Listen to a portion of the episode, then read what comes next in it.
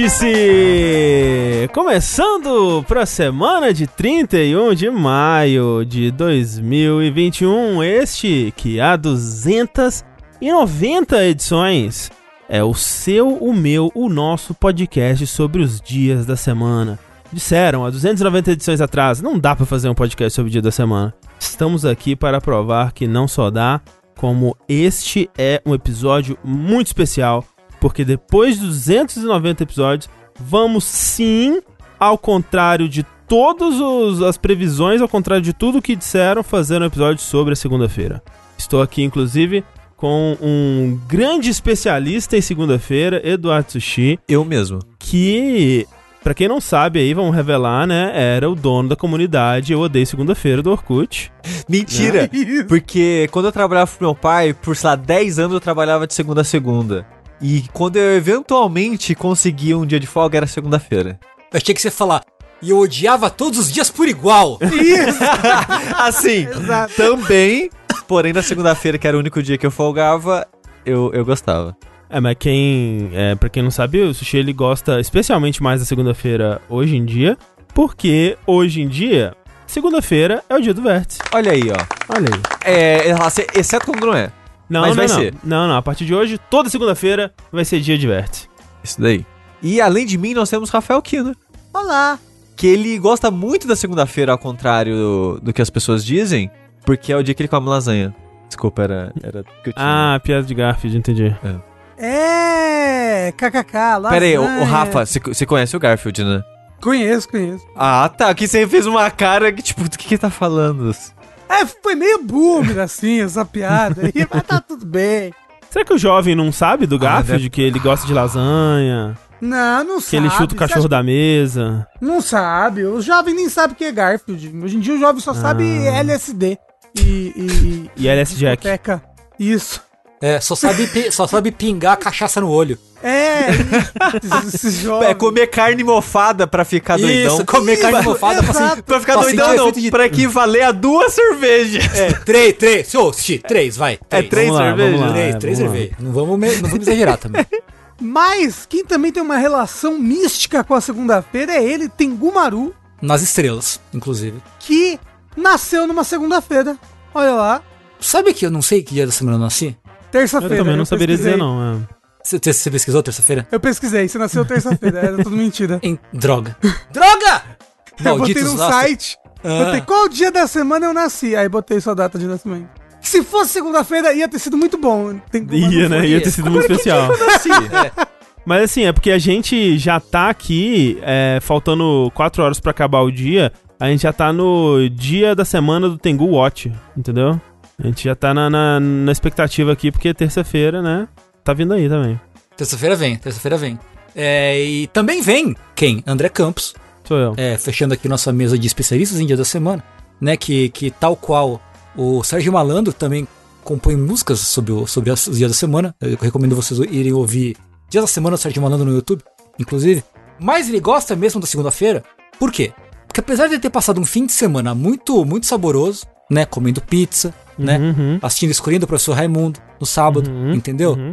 Ele vai chegar na segunda-feira, vai bater ali seis da tarde, seis e meia, ele vai ligar na manchete e vai assistir Yu Hakusho, um churato, entendeu? exatamente. Um, um S mangá, às vezes. Nossa, o S mangá. É isso, e a vida dele vai ser mais feliz assim. Por que que chamava o S mangá se era Japão? É, é muito difícil, É porque né? é um programa americano, na verdade, Entendi. esse o S mangá. Tanto que se você lembra, era o S Mangá Corps do Brasil o nome completo Caralho. do programa. é, essa parte eu não lembrava, não. É, porque veio. É um bloco de programação que veio do, dos Estados Unidos, inclusive. Eu queria dizer que eu nasci na quinta-feira. Pô, agora eu preciso ver que dia que eu nasci também, né? Então calma aí. É, Como é que você aí, procurou? Vê aí, André. Que, que dia que você nasceu, Rafa? É da semana? Eu, se eu não me engano, eu nasci terça-feira também. É, quinta-feira também. Olha aí! Olha aí, ó. Ô, louco! Quinta-feira Brothers. É. eu comecei a escrever aqui. Que dia eu. Aí o Google, vou morrer.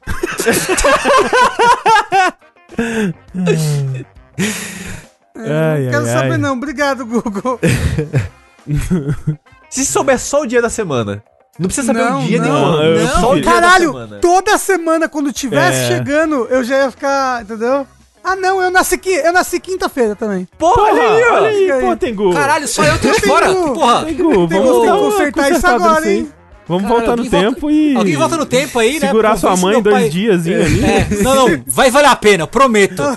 É. Aí muda o signo, aí vai ser outra pessoa. É verdade. não, né? dois dias não muda signo, gente. Às vezes muda. Depende. Às vezes muda. Mas muda. do Tengu não muda. Eu não sei. Depende da religião que você segue. A Fala pra ela, meu, vai dar uma ótima abertura de vértice, por favor. Da- daqui a 40 anos vai valer muito a pena isso. É, Vai ser engraçadíssimo, assim, vai ser muito legal. Ai, ai. Muito legal também vai ser esse episódio do Vértice. Vai. Sejam bem-vindos a mais um episódio número par, né? Isso significa que nós vamos falar sobre os joguinhos que nós temos jogado. E nesse vértice aqui com uma grande novidade, né? Afinal de contas, estamos gravando ele numa segunda-feira, como você bem pode ter percebido aí. O que pra você que tá ouvindo é, a versão editada, talvez não mude tanto assim. Na verdade, talvez mude porque é, essas últimas semanas aí a gente tava demorando um pouco para entregar a versão editada, né? E agora a gente vai tentar, é, junto com o nosso querido Edu, é, lançar o episódio um pouco mais próximo, né, da gravação, o que é especialmente relevante para o de notícias, né? Que às vezes Sim. já as notícias já vêm um pouco atrasada e atrasava mais ainda. Então, é, essa mudança, essa dança das cadeiras aí vai ajudar o nosso editor Edu, vai ajudar a gente também. E esperamos que, né, vocês embarquem com a gente aí nessa aventuras é, segundais. Inclusive você que tá ouvindo a versão editada, né? Porque twitch.tv barra jogabilidade é onde isso aqui é gravado. Todo dia tem live, tem o, o- a gravação na, na, na segunda do Vértice, né? Sexta-feira saideira, aquela coisinha gostosa. E novidades vem por aí. Novidades virão, novidades estão chegando a qualquer momento. Eu ouvi que hoje de manhã já teve uma novidade. É verdade, né? Hoje de manhã eu participei lá do Café com Videogame do Nautilus e a gente anunciou que sim, esse ano vai ter overnautibilidade na E3, né? E3 que está chegando aí daqui a menos de duas semanas, eu acho. Socorro. Alguém acude. Assim, eu não tô preparado, mas tamo aí. É, exatamente. É, então, mais detalhes estão por vir, até porque essa E3 está um, um pouco parecido com a do ano passado no quesito. Sei lá, velho. Talvez eles anunciem a data aí é, de algumas coisas dois dias antes, um dia antes. A gente tá esperando aí pra ter um calendário mais sólido aí. Mas a gente já tá nos É, preparativos. É, independente do que acabar acontecendo, a gente vai acontecer. A gente vai acontecer e mesmo que a E3 seja ruim, estaremos aqui pra deixá-la um pouco menos ruim, né? Essa é a expectativa, pelo menos. É, Então vai ser, vai ser muito legal. Top hype para a E3, Sushi. a gente. Top hype para a E3, Rafa. É, vocês. Top hype para a E3, Tengu. Ah, ficar sem dormir. Você quer ficar Festa sem do dormir? pijama.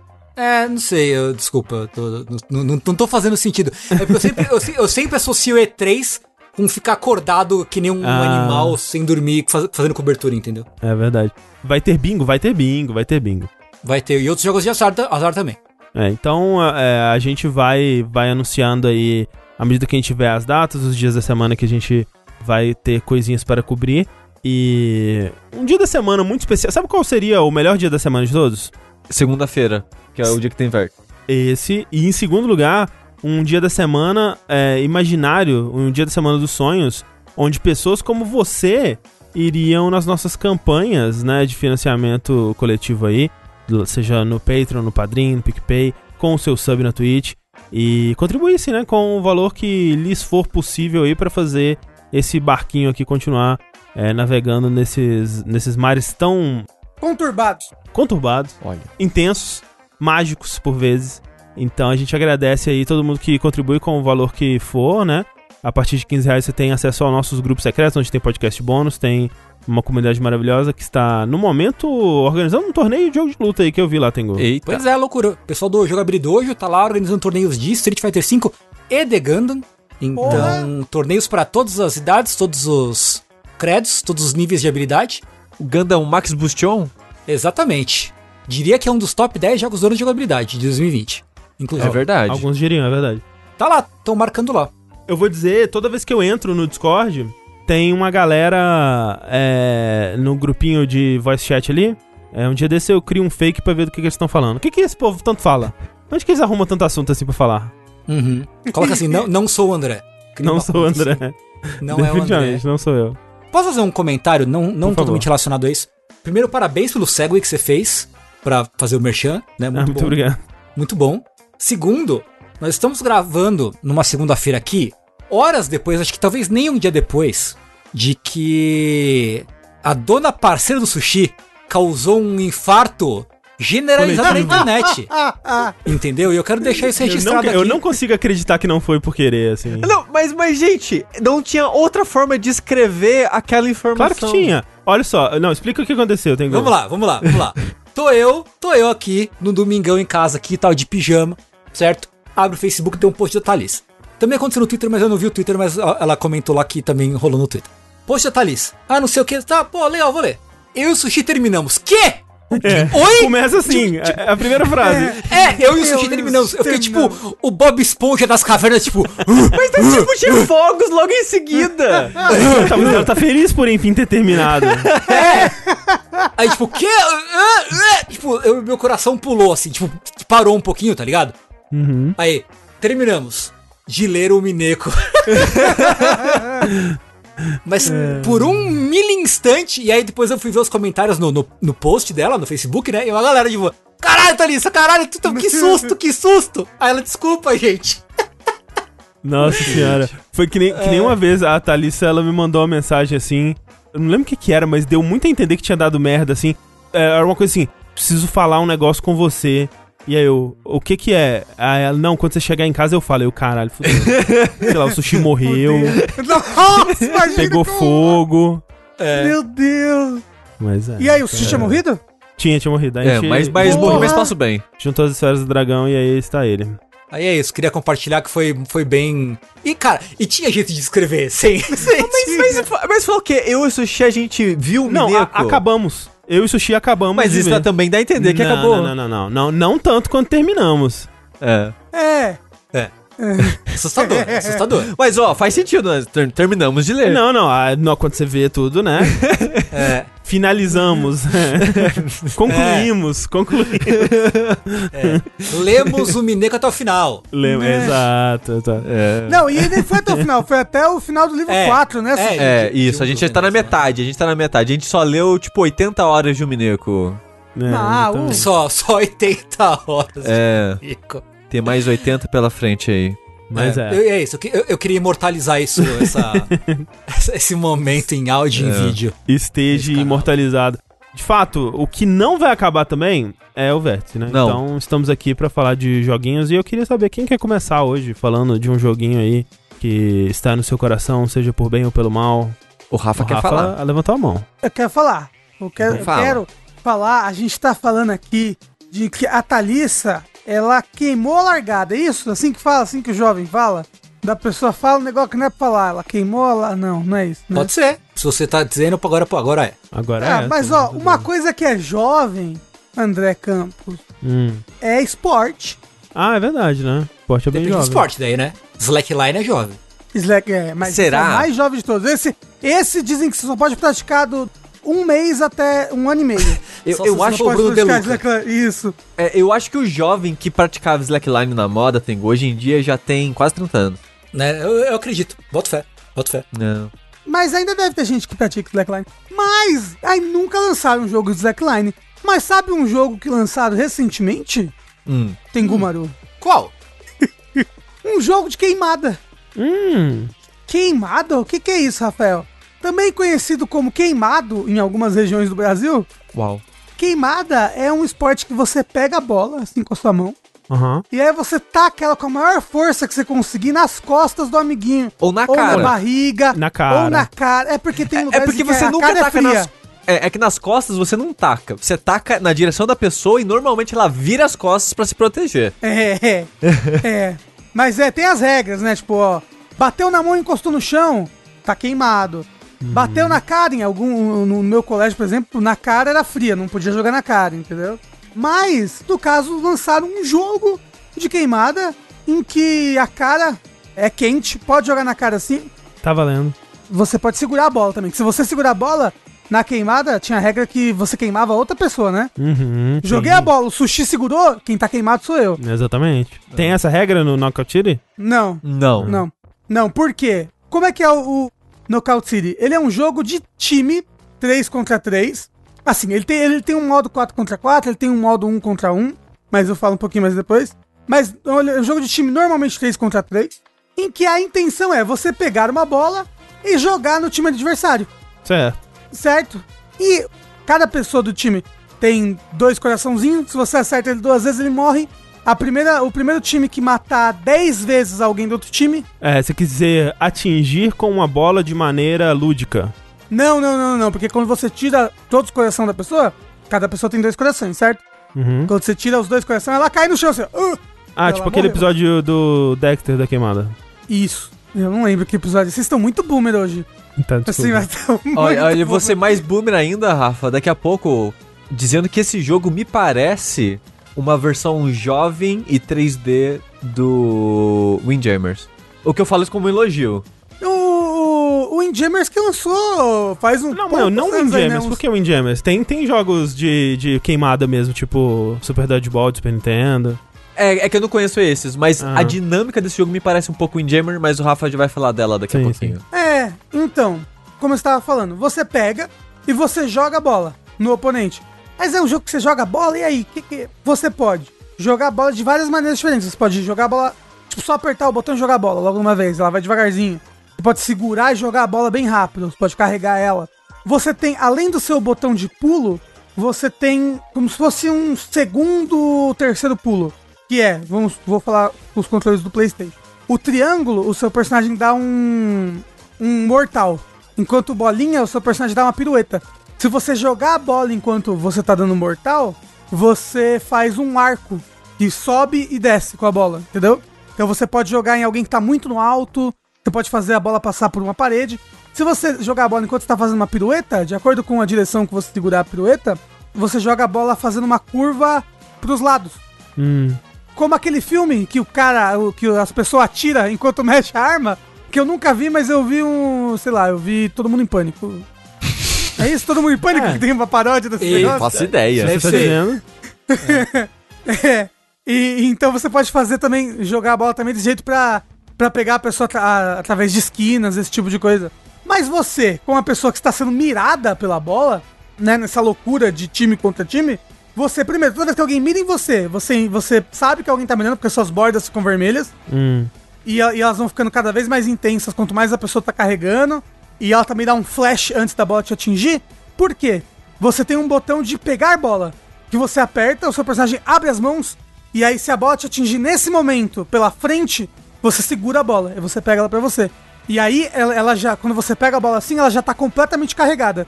Se você jogar de volta naquele momento, ela vai, ela vai, ela vai com a velocidade máxima. Mas quando a pessoa tá mirando em você e você tá tentando encontrar, tem algum indicativo de quem tá mirando em você? Tem, tem tipo. Dá meio que pra perceber pelo som e pelas bordas, assim, tipo, ó, a bola vai vir por essa direção aqui. Sei. Entendeu? Não é. Não é, tipo, super complicado você saber da onde a bola tá vindo, nada. É bem, tipo. Até porque é um jogo muito rápido. Como eu falei, ele é jovem, então ele tem essa, essa estética jovem de. Estética de grafite, de estética de pichação. Que Isso não é mais jovem. Isso é jovem ainda? Eu esse é sei. urbano. Eu, eu di- diria que, mais Ok. do que jovem, ele, ele tem um. Uma, uma temática muito urbano, meio assim que, tipo. Splatoon é um urbano meio, meio pop japonês, né? Eu diria que esse é, esse é mais um, um urbano americano. Fortnite. Detroit, Brooklyn. Talvez, talvez um urbano mais Fortnite. Inclusive, os cenários são tipo. Tipo, escola demolida, topo de prédio.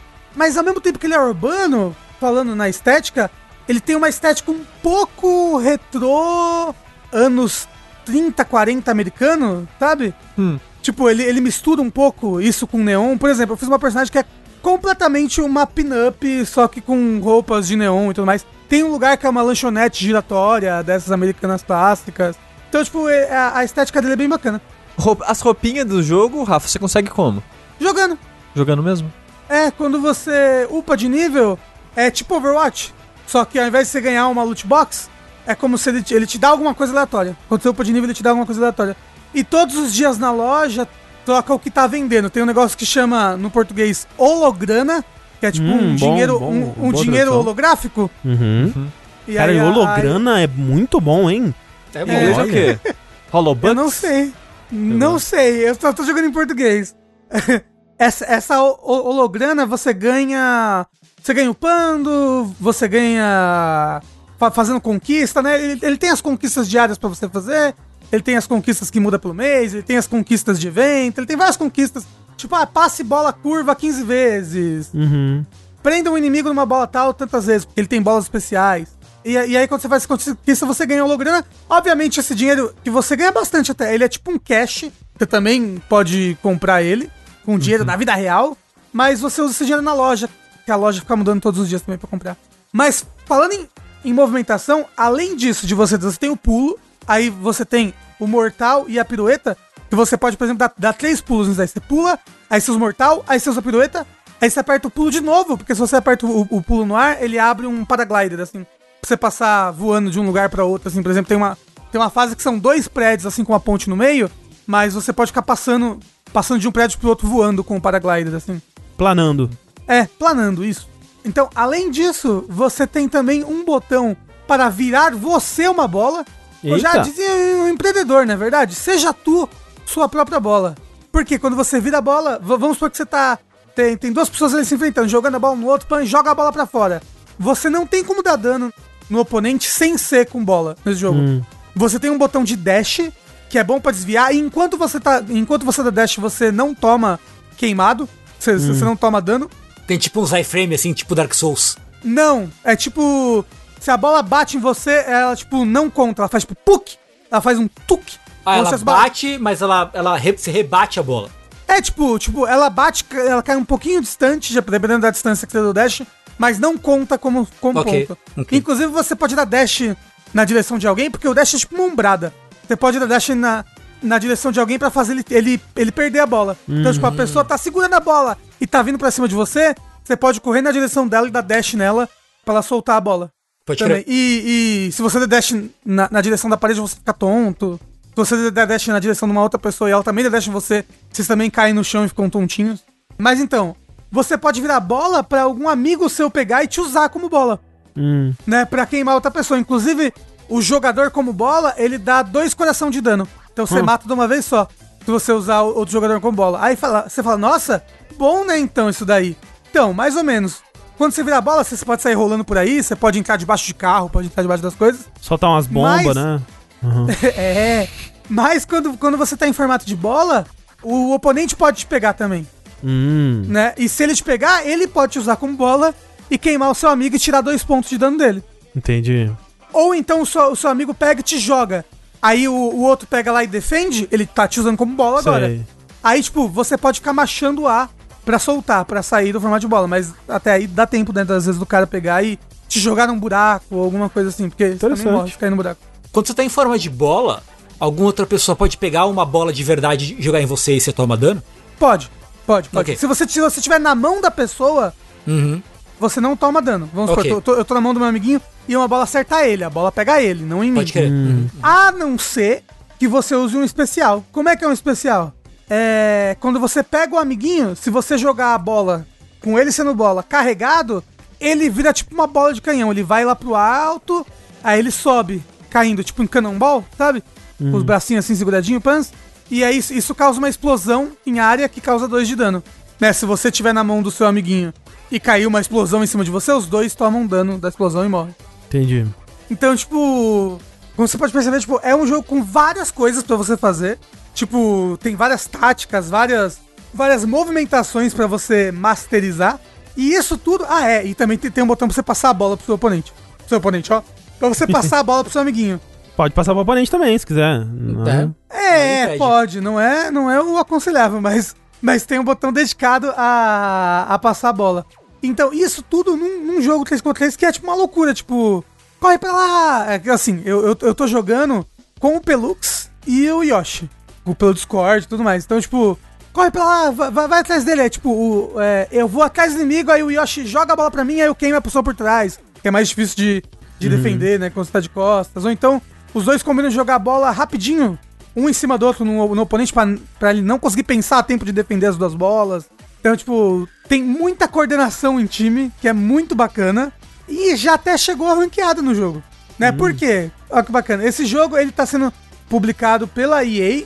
Ele é da Velan Studios, que fez ano passado, apesar de eles estarem trabalhando nesse jogo há quatro anos, ano passado ele- eles que lançaram aquele Mario Kart que era com realidade aumentada. Ah, tá. engano, foram eles que desenvolveram. Então, tá sendo publicado pela EA, então ele é de graça no Game Pass. Se você tiver o Game Pass com a EA, que acho que é o Game Pass Ultimate. Apesar de que eu acho que no Game Pass normal ele também tá de graça, se eu não me engano. E agora, se eu não me engano, fez bastante sucesso é, o, o jogo tá de graça. Bateu 2 milhões de jogadores recentemente aí. Então, é, não, os servidores não estavam nem aguentando é, nesse final de semana agora, sabe?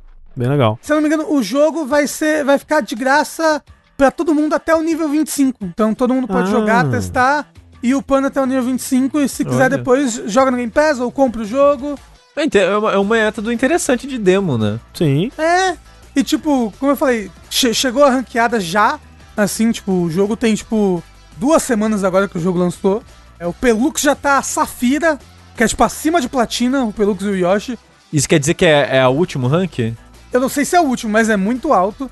Porque eu estou no prata agora. Ainda falta ouro, platina e caramba, quatro. E como eu falei, é, é, é muito bonitinho, divertido. Você pode criar até três personagens. E você pode, você pode mudar o tempo todo e tudo mais. Mas, tipo, pra você ter, tipo, três sets de roupa pronto. Tipo, ah, agora eu vou com essa roupa. Ah, agora, agora eu vou com esse set aqui. Agora eu vou com aquele outro set. Então, tipo, eu tenho, eu tenho uma personagem pin-up que parece muito a Clarice por algum motivo agora. Tem outro personagem que parece uma jogadora de basquete, super bacana. Um outro personagem que é tipo um, um roqueiro, ele tem piercing e tudo mais. É jovem. E aí já, já tem guilda, já, já tem equipe. é, você tem o seu esconderijo, você tem o seu carro, que você começa todas as partidas. O nome da nossa guilda, que só tem eu, Pelux e Yoshi, é Facada Maldada. É uma guilda em alusão aos ladinos que não conseguem mais utilizar seu ambiente, seu instrumento de trabalho Claro, claro. nos dias de hoje. Terrível. E assim, tô gostando muito do jogo, muito. O que que faz um, um bom jogador desse jogo? Ele é um cara que consegue pegar o time muito bem da defesa, é uma pessoa que tem muita mobilidade, que sabe usar os diferentes tipos de arremesso. Tipo, pra você jogar bem, você tem que, que... Como é que é, assim? Eu acho que mobilidade é importante, porque os cenários são. Tem, tipo, muito obstáculo, tem carro passando, como eu falei, é no meio de dois prédios, tem buraco, quando você cai no buraco morre, dá ponto pro oponente. Uhum.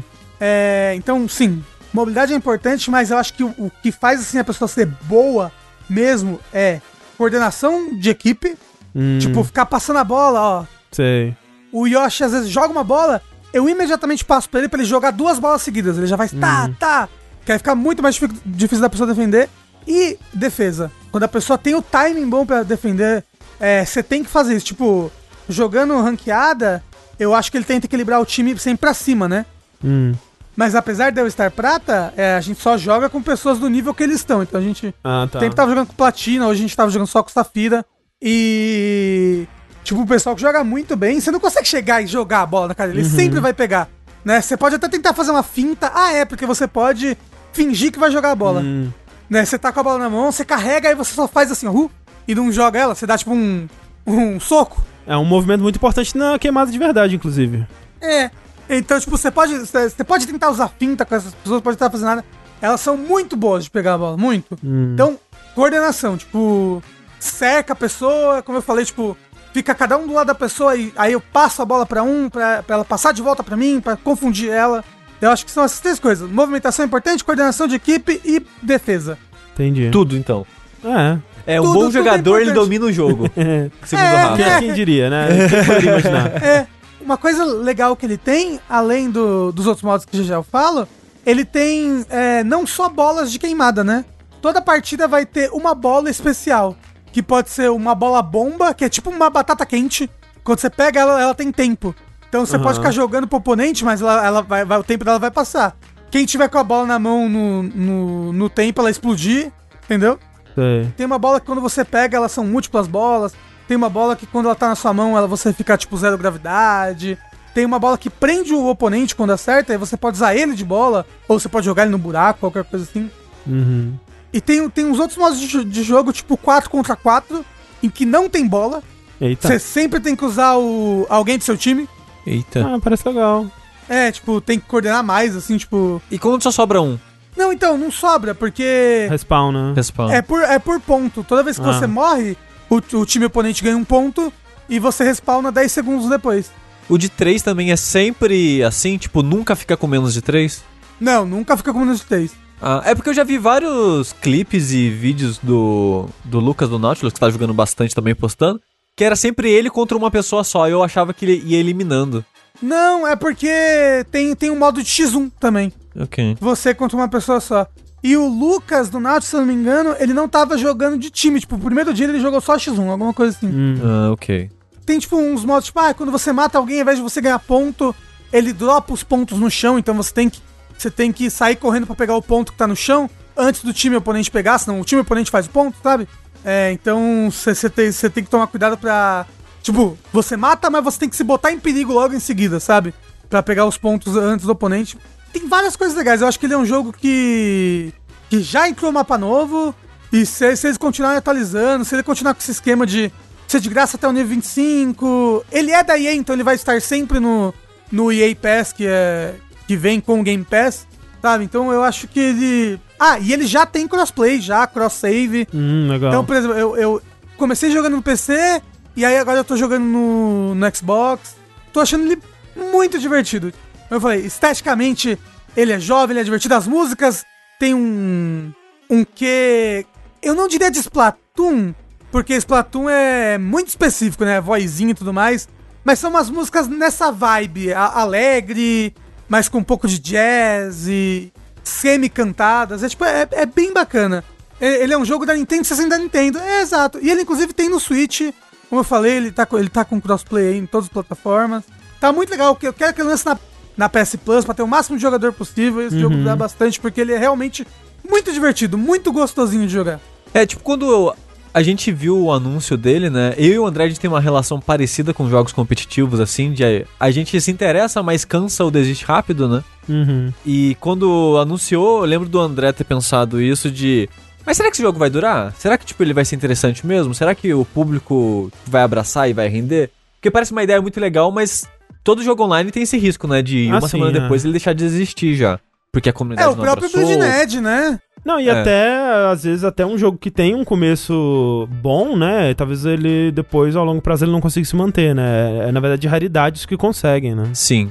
E pelo que o Rafa falou, parece que eles estão bem encaminhados Uhum. nesse sentido, pelo menos agora no lançamento, né? Sim. Que ele teve um momento meio que de beta aberto, né, antes do lançamento. Aí agora ele, ele lançou o quê? Faz um- uma, duas semanas? Não faz tanto tempo assim, né, que Faz ele duas saiu. semanas que ele lançou. É. E tipo, já tem um mapa novo, tem essa parada do até level 25, tá no Game Pass, tá no EA Play. Então, tipo, parece que eles estão se esforçando bastante pra tentar manter o jogo vivo agora no começo, né? Tem um pessoal falando que dá pra assinar o EA Play no PlayStation também, mas eu acho que o que o Rafa quis dizer é que o EA Play já vem no Game Pass, né? É, no, no Premium, É. no Ultimate, no caso. é. E não na PS Plus, no caso. Mas é, tipo, quando eles anunciaram, acho que a, a- pior coisa que, que eles poderiam ter feito era, sei lá, se fosse um jogo de tiro, só que a bala é mais lenta e você faz ela curva, sei lá, sabe? E claramente não é isso que eles estão fazendo, né? Tipo. Não, é, é- é tipo, é um jogo de queimada, sabe? Uhum, uhum. E é muito divertido. Mas é muito esperto como eles traduziram queimada pra esse jogo, né? No geral. Sim. Isso que você tava falando de poder virar a bola, o risco recompensa disso, a parada de ter, ter o dash, fazer curvar a bola pros lados, pra cima. Ele pega o conceito da queimada e faz uma parada muito simples, mas dinâmica em cima disso, né? Que é bem interessante. Ah, e falaram ali que o, game, o EA Play tá no Game Pass normal também. Ah, ok. Mas é, Knockout City, então, no Game Pass aí. É, e grátis, né? Já começou o grátis até 25 ou vai começar? Eu não sei. A gente foi testar hoje, porque o Pelux só tinha instalado ele na Steam, né? E aí ele foi tentar e não conseguiu. Aí a gente lembrou que o Pelux tá tipo nível 100. Então. Já, Porra. já começou dava sim, o mais. chat tá falando que já começou. Já, já começou legal. Uhum. Legal. É, Knockout City. É, vai ser o Gostoso novo Fall. Guys pro Rafa. Agora É. toda quinta-feira, É. stream de Knockout City. É porque no Count é só 3 contra 3 ou 4 contra 4, né? O Fall Guys é 4 também. Mas assim, fica aqui, ó. Na Nação Pelucers, era pra eu fazer um stream de. um stream de Knockout City quarta passada. O Pelux dormiu tarde demais e não deu pra gente fazer. Porque ficou Absurdo. jogando Knockout Porque City. ficou jogando Knockout City de manhã. Que era quando ele tava acordado. É isso aí.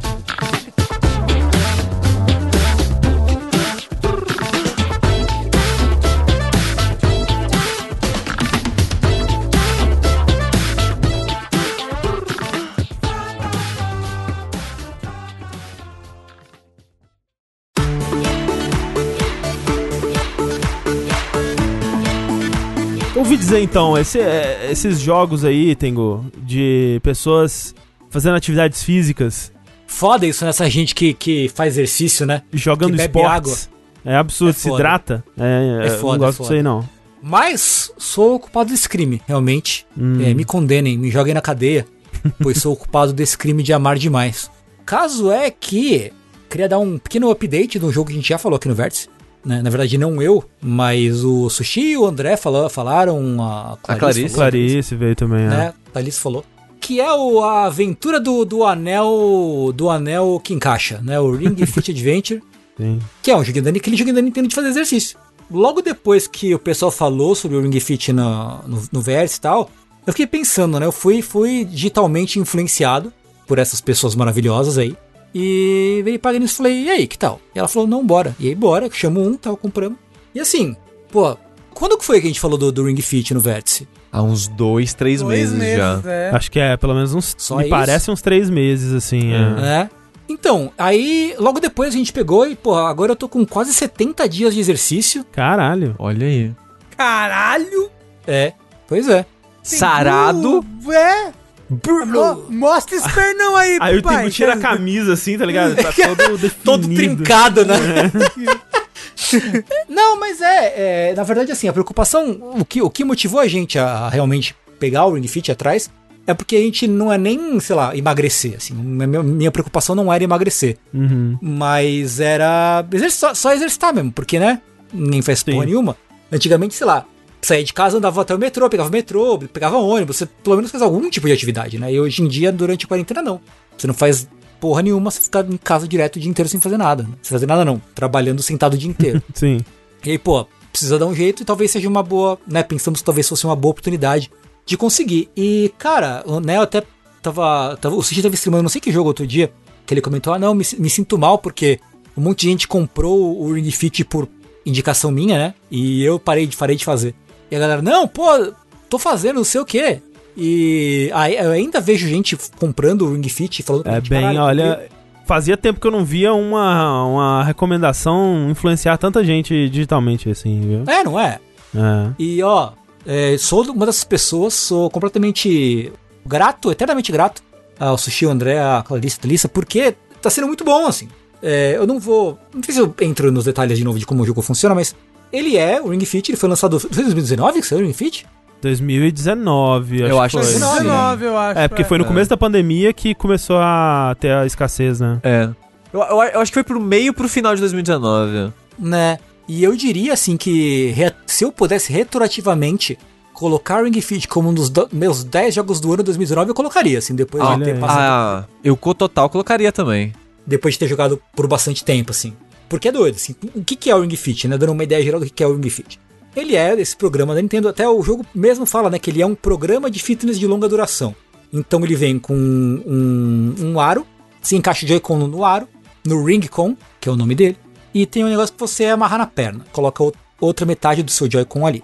E com base nisso ele vai fazer, ele vai simular exercício, né? Ele vai fazer você exercício com o, o giroscópio, o acelerômetro, né, e o próprio, o próprio aro, que tem uma resistência própria, tem uns, uns circuitos de resistência próprio, ele vai avaliar o, o quão bem você está fazendo exercício. E, e primeiro uma coisa que o Sushi falou até, né, não sei se foi o Sushi, mas enfim, que falaram no primeiro vértice que a gente comentou, é que os controles são bem precisos, assim, eles são assustadoramente precisos, o quão bem ele pega o movimento, né? E, e é muito bom, né? Porque Não, o feedback que ele dá também é muito satisfatório. é né? ótimo, é ótimo, é, é, é ótimo. A, a vibração, a resistência que ele gera, assim. É, é bem satisfatório usar o arco, É. o anel. Ainda mais porque tem outro jogo que chama Fitboxing, né? Que saiu pro, pro Switch também, e eu joguei um pouco dele. E esse jogo ele é bom como exercício, mas ele é frustrante porque ele não pega muito bem os, seus- os, os movimentos. E o Ring Fit, tipo, eu não, eu não sinto ah, que. Frustrado, sabe? Aquela frustração Sim. do emote, né? Do emote não pegou Lembro. o movimento direito e tal. O que? O emote era perfeito, pare com isso. Mas, mas Tengu, eu sinto que durante os exercícios, que é quando de fato importa, eu sinto que, sei lá, 98% funciona bem. Tem um exercício ou outro que não capta muito bem, tipo, ó, a fazer a prancha e aquele de escalar a montanha, eu sinto que esses dois não captam muito bem, assim. Mas É. todo, é, todo o resto eu acho que não tive problema. Mas o que me incomoda, e eu acho que eu não falei no Vértice na época, é que tem muito minigame, né? E tem uns minigame que não funciona. Tipo, isso não foi feito porque o minigame pede, sabe? Aí não capta direito. Tipo, tem um minigame que tem umas, acho que umas 4, 5 portas fechadas na sua frente. E de tempo em tempo vai abrir uma porta, vai aparecer um robozinho, vai arremessar um disco em você. E você tem que acertar esse disco com um leque gigante. E esse leque gigante é. é o aro, você segurando o aro na posição horizontal. E pra você dar lecada nos discos, você tem que girar a cintura, como se estivesse movendo esse leque gigantesco pra bater nos discos. Não capta direito, mas nem fudendo. Às vezes você vai com o corpo todo pra direita e para. O jogo acha que você voltou pra posição normal. Então o leque no jogo tá normal, você tá pro lado.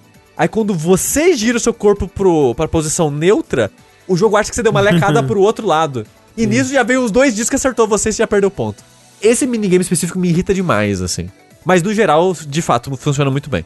Então, sabe o minigame que me frustra? O de correr. Que tem a, A esteira, nossa, é. Você tem que correr e pegar as moedas e tal. Eu acho que esse, esse ele não pega direito. Você tem que. Muitas vezes, ou eu, eu sempre eu corro de mais ou corro de menos. Eu nunca consigo exatamente onde eu quero, estar onde eu quero.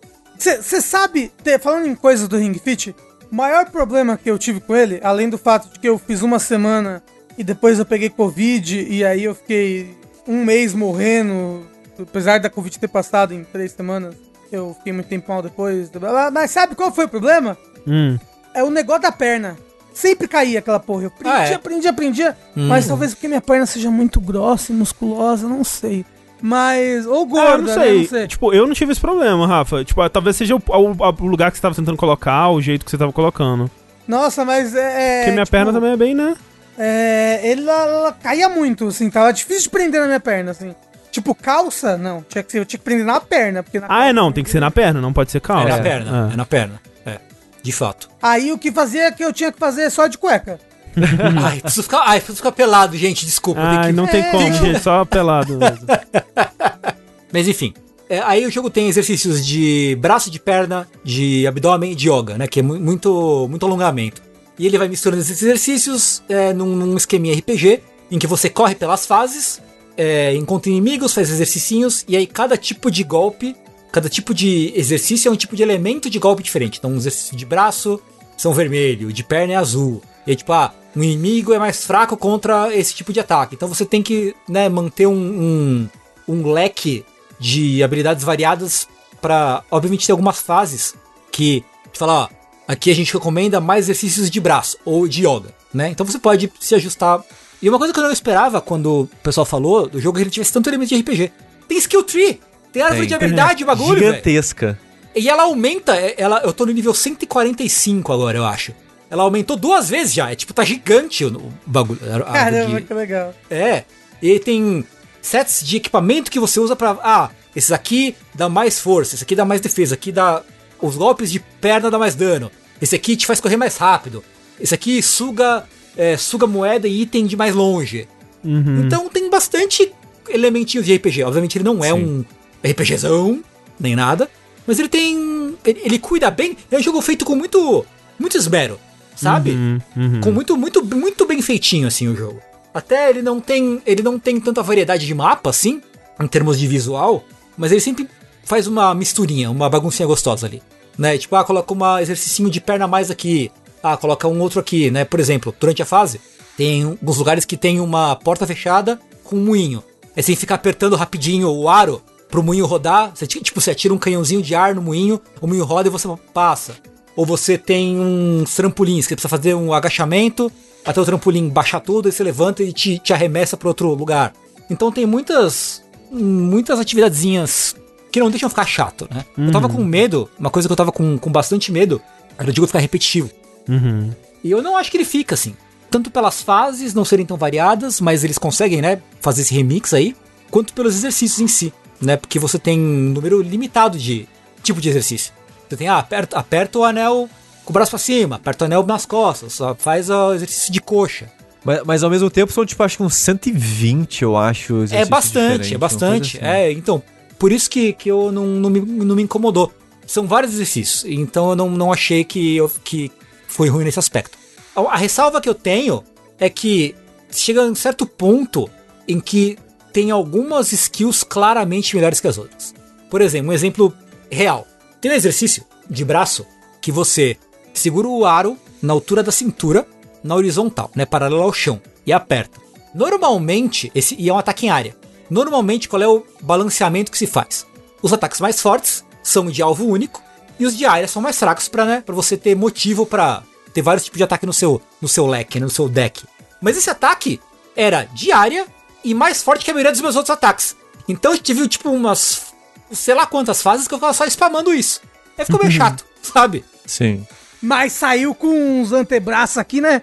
Pô, Gigante, tapete, assim. eu tocar meu peito, rapaz, você pra peito exercício. É loucura, é vida louca, assim. Mas não é um grande crime, eu diria, do jogo. Isso acontece, mas não chega a ser um grande crime. É, você tem que se forçar a variar, pensando, tipo, ok, eu estou jogando isso aqui não só para passar as fases, né? Eu tô jogando isso aqui para tentar ter algum benefício é, na saúde, no, no corpo e tal, é, e ciclando, assim. O que eu tentava fazer quando eu tava pegando mais, assim, era meio que. Ah, eu vou pegar uns três dias pra malhar a perna. Aí eu fazia vários ataques, sei lá, de perna e depois ia mudando, assim. E o jogo, de certa forma, ele, ele tem um incentivo, né? Porque chega um ponto no jogo onde você encontra meio que uns mestres que dominam a perna, um domina o braço, outro domina yoga. Quando você vai no meio que no mundo deles, quase todas as fases pedem isso pra você. Então o jogo ele já meio que te incentiva. Olha, esse mundo vai ter muito braço, esse mundo vai ter muito abdômen. E quando a fase não pedia, eu meio que me forçava a criar meio que uma rotina de exercícios no jogo ali pra me forçar a ciclar as habilidades. Porque de, de fato é muito fácil você escolher um ataque que pro seu corpo não é tão cansativo de fazer, ou um que é muito forte no jogo, né? E você acaba meio que tirando o propósito do exercício em si, eu acho. Então eu meio que me forçava a fazer esse tipo de coisa. É, mas eu acho que, como você falou, assim, o jogo. Ele, ele te recompensa, ele, ele meio que tenta te guiar pra você não repetir tanto o mesmo exercício e, e coisa e tal, né? Mas isso que você falou sobre o objetivo é interessante porque eu não tava. Quando eu comecei, eu né, decidi comprar o Ring Fit, fazer exercício, não foi exatamente pra perder peso, assim, não- meu objetivo não era perder peso. Apesar de, apesar de eu, como todos os membros desse site, ter problema de autoimagem, não, meu objetivo não era perder peso, era só fazer algum exercício. Tipo, se eu conseguisse me alongar no dia, pô, tá bom já. Pelo menos eu me alonguei, sabe? Eu estiquei as, as costas, entendeu? Tanto que as sessões que eu faço, eu normalmente eu faço, sei lá, cinco vezes por semana, mais ou menos cinco vezes por semana em média, em sessões entre 15 e 20 minutos por dia. E, e agora eu tô no, no nível 21, né? no- na dificuldade 21 do jogo. Eu comecei na 18, tava pesado, desci pra 15, e aí eu fui subindo aos pouquinhos e agora eu tô na 21. Faz um- umas duas semanas, três semanas lá. E foi legal ver que ah, o meu peso não diminuiu, obviamente, ele aumentou, na verdade. Na verdade, aumentou um pouquinho do que tava, porque músculo pesa mais do que, do que gordura. E eu senti que, tipo, mudanças no meu corpo, assim, de fato, sabe? Uhum. Porra, um muquinho aparecendo aqui. Pô, o trapézio, o trapézio. Tão, tão falando do trapézio, pô, aparecendo um pouquinho, entendeu? O descendente? Saiu, entendeu? Ele, ele mostrou, botou a cabecinha pra fora, assim, entendeu? É esse que a gente quer, Tegu! É isso que a gente quer! Ah, Aqui não vai dar não, o quê? E tipo, sair de casa pra fazer compra, né? A gente, a gente faz compra a pé, né? A gente vai no mercado, leva tipo sacola, sacola descartável, sacola é, reutilizável, mochila e pega a compra na mão, né? E pô, ver que eu tô conseguindo carregar, peso com mais facilidade, né? Sim. Ah, andar cansando menos. Pô, né, que tem bastante exercício de, de agachamento que exige bastante, né, da, da, da perna, né, no, no jogo. Aquele de perna aberta e braço pra cima. É, no, foda, no- né? no começo eu morria. É, o de escalar a montanha pra mim é o pior de todos. Ele é, tipo, É. o pior exercício pra mim. Tenho muita dificuldade até hoje, assim, de fazer. Como é que é? O que, que você tem que fazer nele? O escalar a montanha é assim: você põe os dois braços, as duas mãos no. apoia as duas mãos no chão, estica a perna e fica na ponta, na ponta do pé. Tipo flexão. É, em posição de flexão. É que você faz: dobra uma perna, põe pra frente, Ah, ok. aí você põe uma pra trás e põe outra pra frente. Põe outra pra trás e outra pra frente. Rápido. É um tipo de abdominal, não? Um tipo de exercício pro abdômen? daí, É, não? for, força o abdômen também, mas Sim. ele é de perna, né? Nossa. Ele, ele, ele tem resistência da sua perna. E é bem cansativo. E, e esse é um dos exercícios que eu tava vendo na época. Eu tava vendo um vídeo de um de um treinador, né, de um Personal trainer. é de um personal trainer, né, analisando os exercícios do jogo, e ele falou que esse é um dos piores em captar é, movimento, que ele acha que pro jogo captar, você tem que subir a perna muito mais do que seria o recomendado pra você fazer. Então você acaba se forçando demais e às vezes talvez se machucando. Não que você vai fazer um dano permanente, mas pode dar um mau jeito ali, doer um pouco o músculo do, num exercício que não era pra acontecer esse tipo de coisa. Isso aí. Ele fala dois exercícios que ele falou que eram os, os piores nesse sentido. Era esse e eu acho que a prancha. Que ele falou que não recomenda fazer muitos dois, porque a, a captação dos dois, por parte da perna especificamente, não funciona tão bem. E a prancha um é que é tipo isso, só que você tem que meio que subir a bunda. É, tipo, você apoia com o braço, né? Com, É. com o, Os cotovelos, ante- o braço antebraço, reto né, o esticado, né? É. Isso. Aí você empina a bunda e desce. Empina a bunda e desce. Só que você tem que subir a bunda muito pra parada que tá na sua perna, registrar esse levantamento que você fez do quadril. Uhum. E, aca- e acaba que você tem que subir muito e acaba talvez se machucando um pouco a parte de baixo das costas. É, fazendo esse. Curiosamente, é um exercício que eu menos fiz. Não porque eu evitei ativamente de fazer, mas ele não, não apareceu tanto pra fazer assim, sabe? É. Então não, não, não fiz. É, esses dois eu fiz uma vez ou outra só pra falar que eu fiz, mas de fato era um, um dos dois que mais me cansava e doía, assim, de fazer. Então eu ia por uns que eu achava mais interessante de fazer no geral. É, não, pode crer, pode crer. E até no próprio jogo, né? Você vê que você consegue aguentar cada vez mais exercício. Você vê o progresso no jogo, você su- conseguindo subir os níveis de dificuldade, né? Você brincou um pouco naqueles exercícios é, de explosão que tem fora da, da campanha? Não, não. É, eu achava legal pra tentar medir meu progresso, assim, a cada, sei lá, dois, três dias eu fazia, que tem uns que é, é pra testar só explosão de fato. que não- como é que funciona esse? Tem várias, Pega ca- TNT, tem ca- várias categorias, né, de, de músculos pra você treinar nisso, ou testar nisso, mas é basicamente, sei lá, você segura o anel na sua frente e você aperta ele o mais rápido que você conseguir. Aí tem, sei lá, 20 segundos. Quanto você conseguiu apertar nesses 20 segundos? E ele marca o Duas número vezes. e ranqueia a sua performance. É nisso. E tem, tipo, apertar na, na frente, apertar em cima da cabeça, apertar segurando os braços pra trás, tem, tipo, de correr parado. Ele vai pegar vários ângulos e posições que você pode pegar o anel e testar quantas vezes você consegue apertar. Aí tem um que é tipo de. Ele tem meio que uma parede e ele pede pra você apertar e segurar. E essa parede, ela vai afinalando na tela, ou seja, você tem que apertar cada vez mais fundo o anel e segurar mais tempo e soltar. Uhum. E ele registra né, quantas vezes você. quantas repetições dessas você, você conseguiu fazer. Então são basicamente testes de resistência de quanto tempo você consegue durar é, nesses exercícios. E pra mim era uma maneira divertida pra mim de, de registrar a minha performance ao longo Uhum. é, disso daí. E eu acho que também uma coisa importante, duas coisas importantes. A primeira é que apesar de o alongamento inicial eh, ser sempre o mesmo, o de eh, ter fim de exercício não é, né? Hum. Ele pega e alonga, dependendo do exercício que você fez, ele te dá um alongamento diferente. O que é muito legal, né? Não, não fica cansativo. Segunda coisa, eu acho que o jogo é muito. trabalha muito bem o aspecto psicológico de fazer exercício, porque ele sempre fala, ó, porra, não se força a fazer todo dia. De vez em quando é bom fazer uma pausa. Você tá tomando água? Vai tomar uma água. Quando passa, o jogo mede a sua média de tempo, né? E quando tá chegando perto da média, ele fala, ô, você quer parar agora ou quer continuar? O jogo dá um prompt, assim, quando você acaba uma fase. Né? Então ele dá várias dicas pra você, ah, não se sinta culpado se você precisar, ou não conseguir parar um tempo. Que você não vai perder o seu progresso do seu corpo. Mesmo que os seus os músculos tenham uma memória. Mesmo que você perca agora, quando você voltar, vai ser mais rápido de, de recuperar o que você, que você já ganhou uma vez. Então, assim, é, é um jogo realmente. Ele pensa né, no, no comportamento padrão de quem faz exercício, que é largar no meio. Sim. Todo mundo quer fa- fazer exercício e começa e para. Então ele tira um pouco da. tenta tirar um pouco dessa culpa e do peso da obrigação de você sentir que tem essa obrigação realmente de fazer todo dia, senão, se eu não fizer todo dia, vai ser o fim do mundo, eu não vou, não vou ter resultado nenhum. Vai. Vai ter algum resultado. Uhum. Por menor que seja, acho que por menor que seja. Qualquer resultado é melhor do que no melhor, Nenhum resultado. É, É. sim. É verdade, é verdade. No fim das ô, contas. ô, ô, Tengu, falar uma coisa que me deixava muito triste, quando eu fiz. Que eu falei, vou jogar aqui, o, vou fazer, vou avançar aqui um pouquinho do mundo. Ah, tá, vamos lá fazer o alongamento do dia. E aí, terminava o alongamento, tava cansado pra pôr. Ai, caralho, difícil esse negócio de alongamento, tem que levantar o braço. Ai, Jesus, que Mas, coisa mas, mas, Rafa, pra mim foi assim, sei lá, primeira semana, pelo menos, eu terminava o alongamento, principalmente aquele de girar o quadril pro lado assim. É, pode eu já- crer, é o eu, já, de todos. eu ficava, caralho, alongamento era pra ser cansativo assim? Eu tô errado? O que que tá acontecendo? Mas é muito Eu nem engraçado comecei que... o jogo, já tô cansado. Mas é engraçado que eu comentei no outro vértice de... O jogo recomendou pra mim começar no 10. E eu mantive essa dificuldade a primeira semana toda, basicamente. E eu parava quando eu ficava cansado. Tipo, eu não coloquei, tipo, ah, vou fazer 10 minutos. Eu não, vou fazer até ficar cansadinho. E acabou que, tipo, no primeiro dia eu fiz 3 minutos. Aí depois 8. Aí depois 15. Aí no último dia, sei lá, no sexto ou sétimo dia, eu fiz uma hora. Uhum. E eu não tava cansado ainda. Tipo, eu parei porque, tipo, beleza, acho que eu fiz pra caralho já, né? Vamos parar e amanhã eu aumento minha dificuldade, porque acho que tô precisando aumentar. Então, é muito interessante que, tipo, no começo você fica, tipo, putz, eu não consegui muito. Mas não se preocupa, que seu corpo vai acostumando mais rápido É. do que você acha que acostuma, sabe? É, sim. Tanto esse, esse- esse alongamento aí de, né?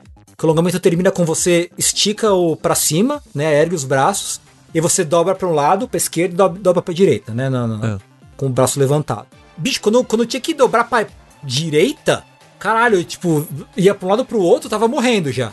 E você sente, ah, nossa, eu tô conseguindo, eu- eu tô mais, mais mole, né? Eu consigo descer mais, me alongar mais, né? Então, pra mim, pelo menos, é muito legal você ver que você tá conseguindo, que o seu corpo tá treinado, né? Por, por menorzinha que seja a, a melhoria que você tem no seu corpo ali, né?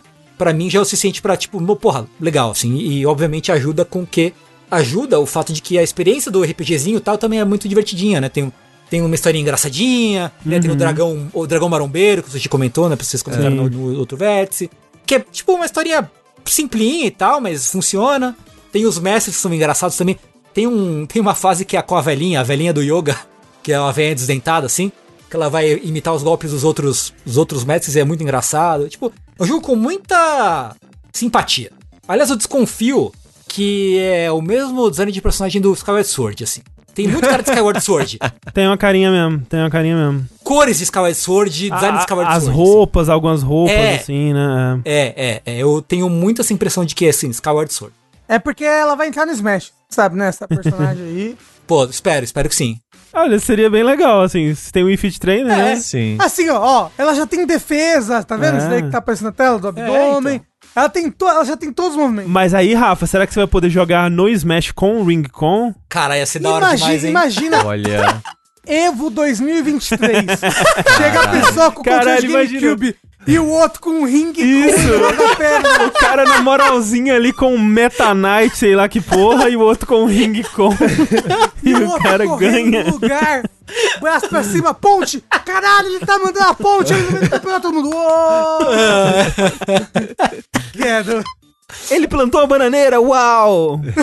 Plantou bananeira. Agora eu quero muito essa realidade, quero que isso vire realidade. É, então, o perguntaram no chat, será que a Nintendo faz uma continuação?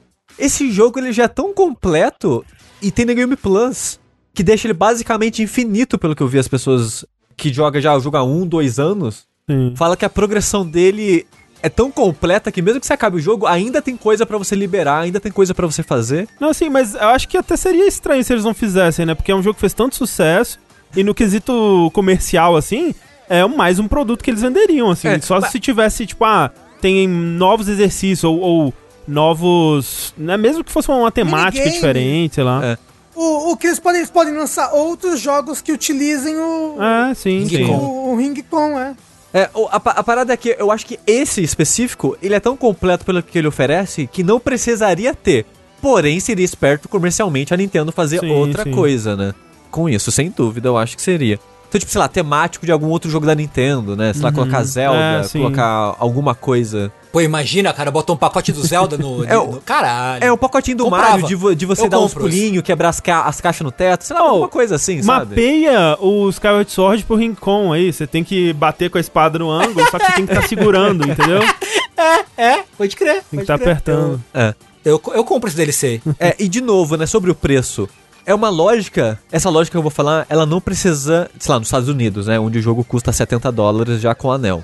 Mas no Brasil é muito caro de fato. Porém, se você usar a lógica que eu, que eu falei, que eu coloquei pra mim mesmo, e eu acho que ela faz sentido ainda, não pensa nele como um jogo, pensa nele como uma ferramenta de exercício. Pensa nele como se fosse, sei lá, uma esteira ou alguma parafernália que você compra pra exercício, né, uma bicicleta ergométrica e tal.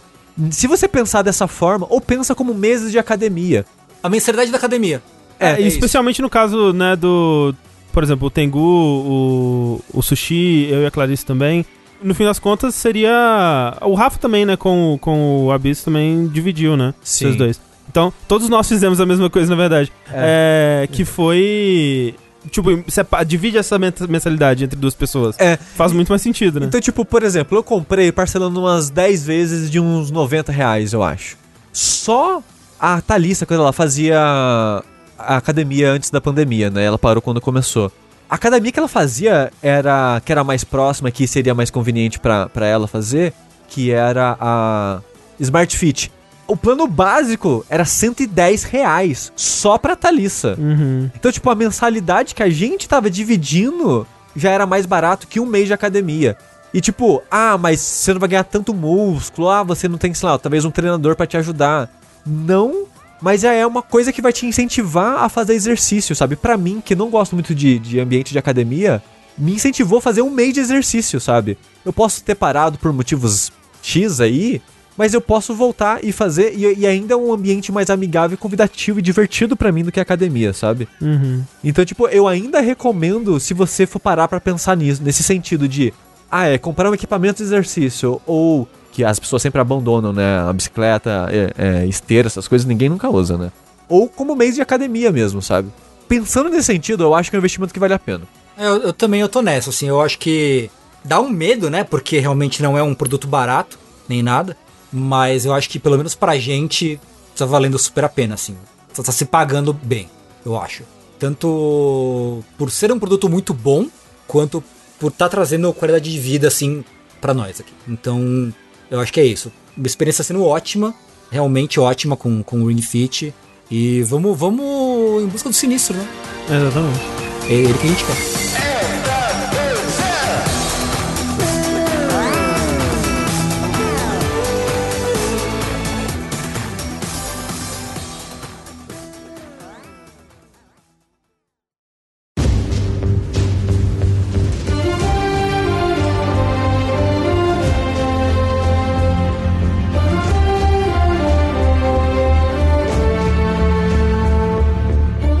Só, a gente tava tendo essa conversa, eu acho que foi. Semana Na- passada. semana passada, não lembro qual que foi a gravação. Que a gente tava pensando, ok, o que, que a gente fala no, no versus de jogos, o que a gente vai jogar e tal. E aí o Sushi tava assim, putz, eu tenho esse jogo aqui, eu não sei se eu falo dele, que eu não tô gostando, mas assim, às vezes é bom falar de um jogo que É. a gente não gosta também, né? É assim, mas eu, eu, eu queria deixar um disclaimer aqui. Eu vou falar agora de Biomutant. E eu quero tentar não bater muito no cachorro que já tá caído ali, sabe? Uhum. Você acha que já tá caído? Ah, tá, Rafa, nossa. Eu tô vendo um bando de. de. de gamer defendendo este jogo a unhas e dentes. Talvez porque o pessoal do Twitter deles é muito. É. nazista. Não, Que isso? Ô, louco! é muito. É. É que eu posso dizer? Respondão e. e com atitude, entendeu? O pessoal do Twitter do Biomint tem muito, muita atitude. A parada aqui é um jogo longo, que pra você terminar ele é pelo menos umas 30 horas aí. E eu só joguei umas 3 horas e meia, umas 3 horas e tanto assim do jogo. Porque eu poderia dizer, ah, eu não tive tempo. Mas se eu parar pra pensar, eu só preferia jogar outra coisa mesmo. Uhum. Ele, tá, ele tava lá e eu pensava, putz, podia jogar mais um pouquinho do Biomutant, né? Aí eu olhava, oh, mas o Resident Evil 5, hein? e é que eu nem gosto tanto assim do Resident Evil 5. Nossa, mas. Gente, eu vou Não, falar. sim, sim. a, eu- a- a- a- apanhar pelado de toalha molhada é mais divertido do que jogar esse jogo, assim. é, Eu joguei umas 4 horas também, só pra avisar. Mas a parada é, o Biomutant, ele é um jogo, o primeiro jogo de um estúdio que chama Experience 101, que foi um estúdio que já foi fundado acho que em 2015 e pouco tempo depois já foi comprado pela TH THQ Nordic. E ele foi fundado por ex-membros da Avalanche. Hum. Então Avalanche, no caso, que tem duas Avalanches, né? Mas é a Avalanche do Just Cause. É um dos fundadores, eu acho que é o diretor do Just Cause. Ele é um cara que trabalhou no Just Cause e no Mad Max. Hum. E esse é o primeiro jogo desse estúdio, né? E o meu sentimento enquanto eu jogava ele era o tempo todo de tem algo, poderia ter algo nesse jogo, mas eles não tiveram o tempo ou os recursos ou múltiplas coisas que esse jogo pre- precisaria ter, sabe? No, no geral vira tempo, né? Porque você precisa de tempo pra pagar os funcionários pra continuar trabalhando, ou tempo pra trazer gente com, sei lá, mais expertise ou sei lá, equipamentos pra produção, o que seja. No final é sempre mais dinheiro, né? Então esse jogo, eu sinto que ele foi ambicioso demais pro dinheiro que ele ia ter e provavelmente o estúdio sabia disso. Só que como ele é um estúdio da THQ Nordic, que é um estúdio que já falou-se em entrevistas, né, de que eles preferem mais quantidade do que qualidade. Não que eles não querem jogos bons, mas eles não acham ruim lançar 30 jogos medianos por ano, Uhum. Que cada um lucra um pouquinho e no final do ano é um lucro considerável pra eles, o suficiente pro investimento que eles fazem, pros projetos que eles financiam. É um exemplo disso, né, foi, sei lá, o Darksiders 3, né, que é outro jogo que decepcionou um pouco os fãs de Darksiders, porque ele era um jogo um pouquinho mais baixa renda, né? E no geral, os jogos da THQ são nessa vibe de são jogos que hoje antigamente, né, a gente chamaria de, sabe, de double A, jogos de investimento mais baixos, só que ao mesmo tempo eles não custam não 60 dólares, muito, sei lá, são 50 dólares pra compensar isso, 40 e por aí vai. Mas esse jogo você sente que ele ele é muito mais ambicioso do que ele poderia ter sido. Eu entendo que provavelmente o estúdio sabia disso, mas eles não puderam se aprofundar muito mais nos detalhes que eles queriam aprofundar. Mas ao mesmo tempo eu pergunto, será que sabendo das limitações não seria melhor eles fazerem um jogo com menos ambição e aprofundando mais os poucos aspectos do jogo? Porque, vamos lá, o Biomutant, ele é um jogo pós-apocalíptico que se passa na Terra, onde você joga com uma criatura, um furro aí, um animal que sofreu uma mutação mutado nesse mundo pós-apocalíptico, onde é basicamente uma sociedade de animais mutados que tem o seu próprio idioma, são bípedes e meio que criaram uma comunidade nas ruínas da, da, da civilização humana. É quase um Tokyo Jungle, só que os animais aprenderam a falar e são bípedes. Basicamente, Uhum. assim. E assim, animais você tá sendo muito gentil. Então, assim. aí, aí começa um, um uma das primeiras elementos disso de era uma ideia legal que eles não conseguiram executar elas tão bem assim. Porque quando você vai criar o personagem, você começa jogando criando um personagem e colocando pontos de atributos nele, tipo, ah, inteligência, força, destreza, esse tipo de coisa. E conforme você vai aumentando e diminuindo esses atributos, você vai, você vai afetando a aparência do, do animal. Faz sentido. Meio que como se fosse quase um spore, sabe? Sei, sei. E eles fazem uma, de uma maneira dinâmica, mas levemente randômica no sentido de. Se você tá aumentando um monte de força, sei lá, vai ganhando um, um bracinho mais forte, digamos assim. Uhum. E o rosto dele muda um pouquinho também. Só que se você vai pra um outro atributo e volta pro braço, o braço ele meio que. O que o braço afetava muda. Hum. Então, tipo, não é sempre que o braço vai fazer, sei lá, um rosto que tem um focinho mais longo. Ou, sei lá, a inteligência vai ser um- uma cabeça que é um pouco maior. Ou um pouco menor. Sei lá, por exemplo. Então, os seus atributos, eles não afetam sempre da mesma maneira aquele personagem. Tanto que se você ficar ciclando entre os atributos, você vê que muda, né? O que o atributo tá afetando naquele momento. Então, isso eu já acho um pouco estranho. Eu gostaria que fosse um pouco mais fixo isso. Eu acho que eles colocaram isso de aleatório pra ser um pouco mais meio que uma variedade infinita, né? Mas você então, você já nota aí que você tá influenciando, tem um, esse meio que essa criação de personagem procedural que era pra ser mega aprofundada, né? Mega complexa, mas ao mesmo tempo não é tão bem implementada porque os personagens ficam muito estranhos. Tipo, o, o personagem que eu fiz, ele é tipo os braços longaço quase até o chão, com a cabeça tipo pequenininha, com um focinho. Tipo, eu, eu fiz um, um animal tipo, o que, que tá acontecendo com ele? O que aconteceu com ele? Mas é que não é um animal, é um biomutant. É um Não, biomutant, de não, fato. não é. Você sabe o que, que é isso? Você já viu aquelas imagens de animal empalhado que deu errado? sabe? Aquela raposa que ela tá com um sorriso. É uns animal muito feio. Parece um bicho recém-atropelado de estrada. Nossa, é umas coisas muito feia. É asqueroso de feio o personagem. Nem... É que não é um animal, Ó, ó. é um biomutant. Essa é a tagline do jogo, inclusive. Ó, e, a- e aqui, ó. Aqui que você percebe o quão feio que é. Nem a comunidade furry quer isso daí. Até a comunidade furry está rejeitando. Pelo tom do Rafa é assim. E olha que a comunidade furry aceita qualquer coisa. É, Assim, aceita Beastars, aceita né? pé, aceita Não, pé do Sonic. É. É. Então, assim, de fato, não são personagens bonitinhos, fofinhos, sabe? Mas beleza. Entendo a ambição, acho que não foi. não funcionou tão bem assim. Aí tem outra parada. Você tá jogando com esse personagem que ele é filho de uma mestra de Kung Fu, digamos assim, Kung Fu desse mundo. Foi a moça que criou o Kung Fu desse mundo. E ela teve os discípulos delas, que agora passou os anos, são meio que chefes de vilas distintas, assim. E parte da história do jogo tem a ver em unificar essas vilas. Ela é um panda dublado pelo Jack Black. Não, ela é o seu personagem, porque ela é baseada na maneira que seu personagem foi Hum. criado, né? Então eles tiveram que criar uma personagem, meio que uma representação de como seria uma mãe dessa criatura que você criou. Uhum. E tem o seu pai também. Então, tipo, é muito complexo essa ambição deles de, Uhum. ah, vamos fazer esse personagem que é criado dinamicamente de acordo com os atributos e habilidades que você escolhe, mas também tem que ter uma mãe e um pai que cada um vai ter que representar mais ou menos características que vai gerar essa criatura, Uhum. sabe? De novo, me parece muito ambicioso e eu acho que não precisava, sabe? Dada a qualidade da execução, talvez eles podiam. Isso não tá ficando tão legal assim, sabe? Vamos fazer um- algo um pouco mais genérico, um pouco mais é, direto e focar, lá, no combate. E focar, lá, em, em povoar esse mundo. Porque o jogo é mundo aberto. E o mundo é bem grande. Porém, não tem muita coisa pra você fazer assim. É um mundo vasto, mas vazio, sabe? Uhum. Ele parece que só tem tamanho por ter tamanho. Lembrando que eu joguei, sei lá, quase 4 horas só. Eu não explorei o mundo inteiro. E você pode me provar errado depois. Mas o sentimento até agora é esse, sabe? De. Parece que eles. Eles podiam ter focado mais em coisas específicas em vez de ter essa ambição, tipo, vamos fazer um jogo RPG, mundo aberto, que é inspirado em Devil May Cry, é inspirado, sei lá, em God of War, mas vai ser raso, raso, raso. Porque tem né, esse aspecto é, da, da criatura, do mundo aberto, mas a maneira que o jogo é jogado, né, o combate dele, ele tenta misturar arma de fogo, magia e combate melee. Tudo no, no mesmo spec ali, dependendo da maneira que você tá criando seu personagem.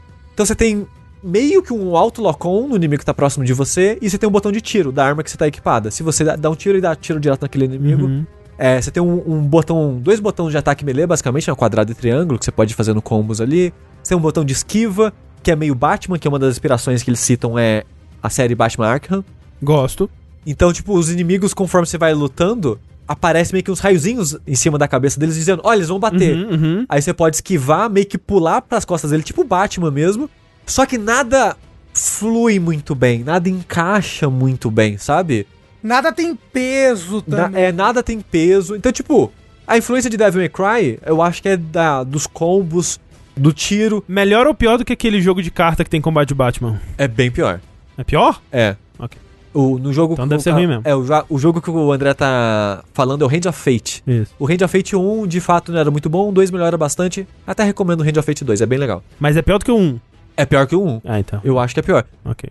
Porque esse jogo ele tenta muito mais coisa, né? Porque o Hand of Fate ele tentava, não, a gente vai ser Batman. E o Batman, quando você analisa hoje em dia, mais afastado assim, ele é um combate meio trafado que é muito gostoso. Uhum. Ele é um, é um combate meio limitado que funciona muito bem, que tem um fluxo bom. Porque ele foi muito bem ajustadinho, né? Uhum. E o Hand of Fate não teve esse ajuste fino muito bom, então acaba sendo um, um combate meio que só parece meio estabanado. E esse jogo é isso. Só que levado um nível além, porque ele tenta ser mais ambicioso. Hum. Porque você tem as magias que você pode equipar nos botões, tipo, sei lá, a magia de raio, você solta várias bolinhas de raio. A magia de fogo que eu tenho é tipo, eu dou um dash que eu deixo um rastro de fogo pra trás. E essas magias, às vezes, você tem, sei lá, pode segurar pra ter um efeito mais forte. Cada magia tem um elemento, o elemento tem um debuff nos inimigos. Você tem combos e as suas armas também podem ter elementos. A arma, a arma que você usa pra tirar e a sua arma melee também pode ter elementos que vão combar no, no seu, no seu inimigo, conforme você vai ganhando level. Tem três recursos de upgrade do personagem, eu não sei pra que tanto. Você tem umas gemas de, de mutação que você pode comprar mais mutações pro seu personagem.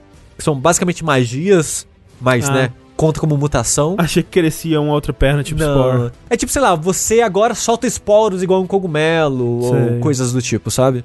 É basicamente uma magia, só que no contexto de como se Sei. fosse uma mutação. Aí tem um outro recurso, que eu esqueci o nome, que é o recurso das magias elementais, que você pode ter. Tem um recurso que é pra você comprar upgrade de ataques de combo ou a- habilidades passivas, é o mesmo recurso pros dois. É, você tem crafting, você pode achar pedaços de, sei lá, madeira, metal, ou um cabo de uma arma, uma lâmina de uma arma e juntar elas. Você pode achar coisas que vão dar atributos elementais pra sua arma, tanto a longa distância quanto melee.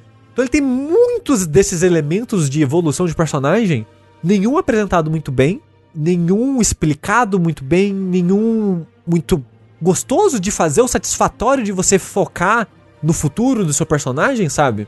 Porque eu, eu sinto que, de novo, eles não tiveram tempo pra polir e apresentar é, de uma maneira agradável isso. E o, e o combate é a mesma coisa, de que ele é muito ambicioso e a maneira que ele é apresentado é muito tipo tutorial de quando não sabiam fazer tutori- tutorial na época do Xbox 360 ou PS3 de você vai dar um ataque, o jogo congela, Sei. quadrado é ataque. Mas eu acabei de apertar o quadrado, jogo. Por que, que você tá me avisando que Uhum. o quadrado é ataque quando. Isso é só um exemplo, porque às vezes ele faz isso, tipo, tem uma hora que você vê que tem, tipo, meio que um- uma linha amarela num- numa parede. Você pula na, na, naquela amarelo, o personagem gruda. Aí o jogo para e fala: Quando você pula em direção a coisas marcadas no cenário, você pode escalar elas. Eu já tô escalando! o jogo congelou no meio da escalada pra explicar que eu posso escalar. E todo o tutorial do jogo, ele é meio que esses pop-up durante o jogo, porque parece que eles não conseguiram criar cenários de aprendizado, sabe? Uhum, uhum. O jogo ele não ele não tem tipo um tutorial meio que guiado de ah não, agora esse tutorial é, nesse momento do jogo de uma maneira, sei lá, dinâmica, a gente vai Orgânica. apresentar para o jogador tipos de combo, a importância dos elementos ou plataforma. É tudo meio que o jogo tava pronto, ah, coloca o pop-up aí de explicando as coisas, sabe? E o, e o jogador tem que aprender. Mas e, se eu não me engano, esse tutorial tá pronto faz muito tempo, porque os primeiros gameplays desse jogo já era aquele comecinho já. Que é ele batendo na espada. É, o, o comecinho do jogo é aquele CG. Primeiro CG do jogo, que era o, o personagemzinho lu- lutando contra um monstro gigante e cortando a arma dele, o porrete, né, com a espada, assim. É, mas assim, tem muito elemento, como você falou, blá blá, magia, blá, blá, mas nada, nada tem peso. Assim, É. o inimigo te bate, você não sente que o inimigo te bateu, só a barra do HP diminuiu, sabe? É, você bate no inimigo, o inimigo não faz nada. Joga magia no inimigo, o inimigo continua lá, sabe? Tipo, parece que tudo que você faz é. É, é vazio. É uma sabe? planilha do É- Excel. Isso! Todo botão que você aperta são números mudando no, no, no É, fundo ali, sabe? Não, não, não tem uma reação, não tem É. um. Sa- sabe, quando saiu God of War, ele, o combate no geral foi bem elogiado, né? E teve- tiveram vários vídeos e análises de por que o combate de God of War é tão satisfatório. Aí tem aquelas paradas de quando você acerta o inimigo, tem meio que um frame congelado, Aham, aham. tipo a, a câmera treme ou faz um efeito sonoro satisfatório, ou aquele esquema de na animação do Kratos a arma fica presa no oponente por um, dois frames só pra dar os- o sentimento de impacto. Essas coisinhas que quando você assiste ou lê sobre isso você pensa, ah, faz sentido, meio que intuitivo, né? E obviamente, certamente, as pessoas que trabalharam nesse jogo sabem dessas filosofias de animação e de coisas pra dar impacto, pra dar um efeito satisfatório no combate. Eu sinto de novo que era o problema do, do tempo de produção que eles tinham, né? Dos recursos disponíveis pra ele. Porra, mas É. um, frame, um freeze framezinho no impacto do- da porrada, será que É. não dava pra ter colocado? É, eu, não- eu não sei, Ah, sabe? não sei, às vezes você bota e bugou o jogo todo. É. É, não sei. realmente. É, é porque, tipo, esse jogo, ele parece um beta. A parada do jogo é que ele parece um beta. É, inclusive eu fiquei Ele confuso, um porque alfa. eu achei, quando ele lançou, eu achei que tava em Early Access, realmente. É, porque o jogo, nada dele tá polido, sabe? Parece que eles estavam trabalhando no jogo, tipo, ah, tem um pouquinho do combate, tem um pouquinho desse elemento, a gente tem um mundo aqui, falta dar um fine tuning no combate, falta trazer um pouco do Chan pra ele, uma satisfação assim, nas animações. Ah, tem um mundo aqui, ah, beleza, falta pu- pular o mundo com um pouquinho de exploração, um pouquinho disso e aquilo. E parece que o jogo parou antes deles conseguirem completar o jogo, sabe? O sentimento que eu tenho. Porque nada, que nem eu tava falando, nada dele é apresentado muito bem. A história, a maneira que as cutscenes começam e termina é tudo do nada, sabe? Tudo no jogo parece que ele acontece do nada. Parece que nada tem um. um- nada parece que teve um polimento de fato, sabe?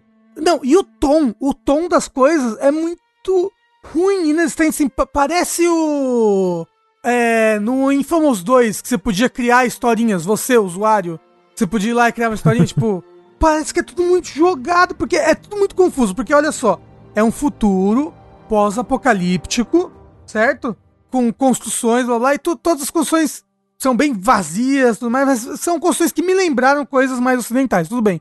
Com animais, mutantes, furries, com temática de Kung Fu, com temática de cômica, assim, escrito, pô, plef, pluf. E aí é uma mistureba, e aí a história é uma mistureba. Você vai lá conversar com o cara, aparece um cara na cadeira de roda, aí de repente você vê ele jovem, ele com uma roupa de Kung Fu, aí você é criança. Sabe que aquele começo é tão confuso, parece que ele não tá falando nada com nada. E, é- nossa, e tem uma chatice, tem uma coisa extremamente chata nesse jogo, André. Extremamente chata, que é uma coisa que chama um narrador insuportável. Eu ouvi, ouvi falar sobre o narrador, é. É, porque o jogo, de novo, a, a ambição deles era maior do que a possibilidade, digamos assim. Porque quando você vai fazer um jogo de mundo aberto, que tem algumas cidades, tem foco em história, vai ter muito NPC pra você conversar, é foda, né? Porque hoje em dia você, a boa parte dos jogadores pressupõe que vai ser tudo dublado. E eles não podiam contratar, sei lá, Uhum. 100 dubladores. E também hoje em dia não seria aceito fazer que nem, sei lá, Oblivion fez de contratar 10 dubladores, sabe, Pra dublar o mundo inteiro. É. Assim, Aí, o que, que eles Breath fizeram? of the Wild não tem dublagem. Ah, mas devia, né? Vai tomar no cu também, Nintendo, pelo amor de É. Deus. Não, eu só tô falando que não precisa. É, Não, sim, sim. Rafa, não precisa, porque- mas, porque Não, não, é melhor. não. Não, não, mas hoje em é dia quando não não tem, o pessoal ter- acha ruim. tudo É. bem, mas é melhor não ter do que o que eles fizeram. Não, tá, talvez seja realmente, mas não, não, é- não vamos passar pano pra Breath of the Wild aqui também. É. Mas a- aí a parada que acontece é: é o narrador, que é o único dublador, que vai contar tudo o que tá acontecendo. Aí a, a premissa, a desculpa é que esses seres estão falando no idioma deles, que você, é mero espectador desse mundo, não entende, e o narrador vai fazer essa ponte. A gata acabou de roubar as duas cópias de Ninja Gaiden de Xbox que estavam em cima da nossa mesa de som. É, não querem Ninja Gaiden. Odeio Ninja Gaiden. Então, tipo, quando dois NPCs vão conversar, faz. Aí o narrador, e ele falou que você é muito legal. Aí você. E tipo, é isso, sabe? Tipo, o bichinho faz algum barulho e o narrador fala, ele falou isso. Que curioso, né? E aí toda fala é como se fossem duas falas. Porque primeiro é.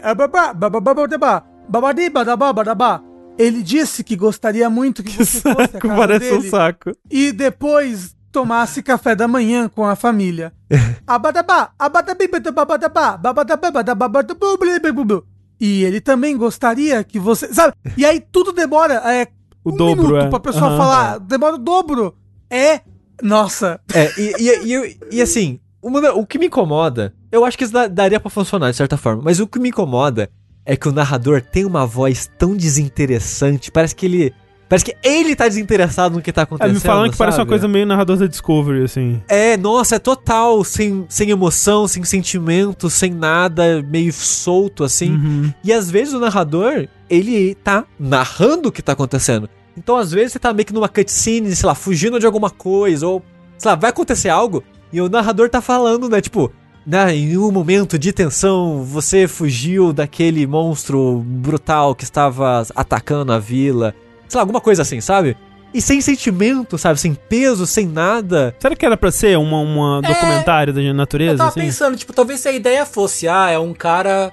No fim, o plot twist é, você tava assistindo um documentário da Discovery do espaço, uma parada dessa, sabe? Mas se, se ainda, ainda assim, né? Se essa fosse a ideia, mesmo que essa fosse que, é, que fosse essa a ideia, tem que executar de um jeito que fique. Engraçado. Que você né? compre, né, aquilo. É porque, no, no geral, a história, de certa forma, é séria, no sentido de guerras estão acontecendo, né? Tem, sei lá, cinco vilas, não sei quantas vilas, e elas estão brigando entre si, e a sua função nessa história é basicamente unificar ou não esse mundo, porque você pode comprar lado, né? Tipo, se você quer ou não unificar essas vilas. Tem meio que a vila que tá liderando a ideia de separatista, se- de ser separatista, quer que todo mundo morra, porque quer que o mundo acabe pra se reciclar, ou alguma coisa assim. Aí tem a vila que não, tem que unificar todo mundo, que a gente tem que lutar contra a corrupção e sobreviver aos problemas, às coisas que tem acontecendo no mundo. Então, tipo, é uma história meio séria de, tipo, o que, que você vai fazer? Você vai, sei lá, matar todo mundo ou tentar salvar esses seres e coisa do tipo.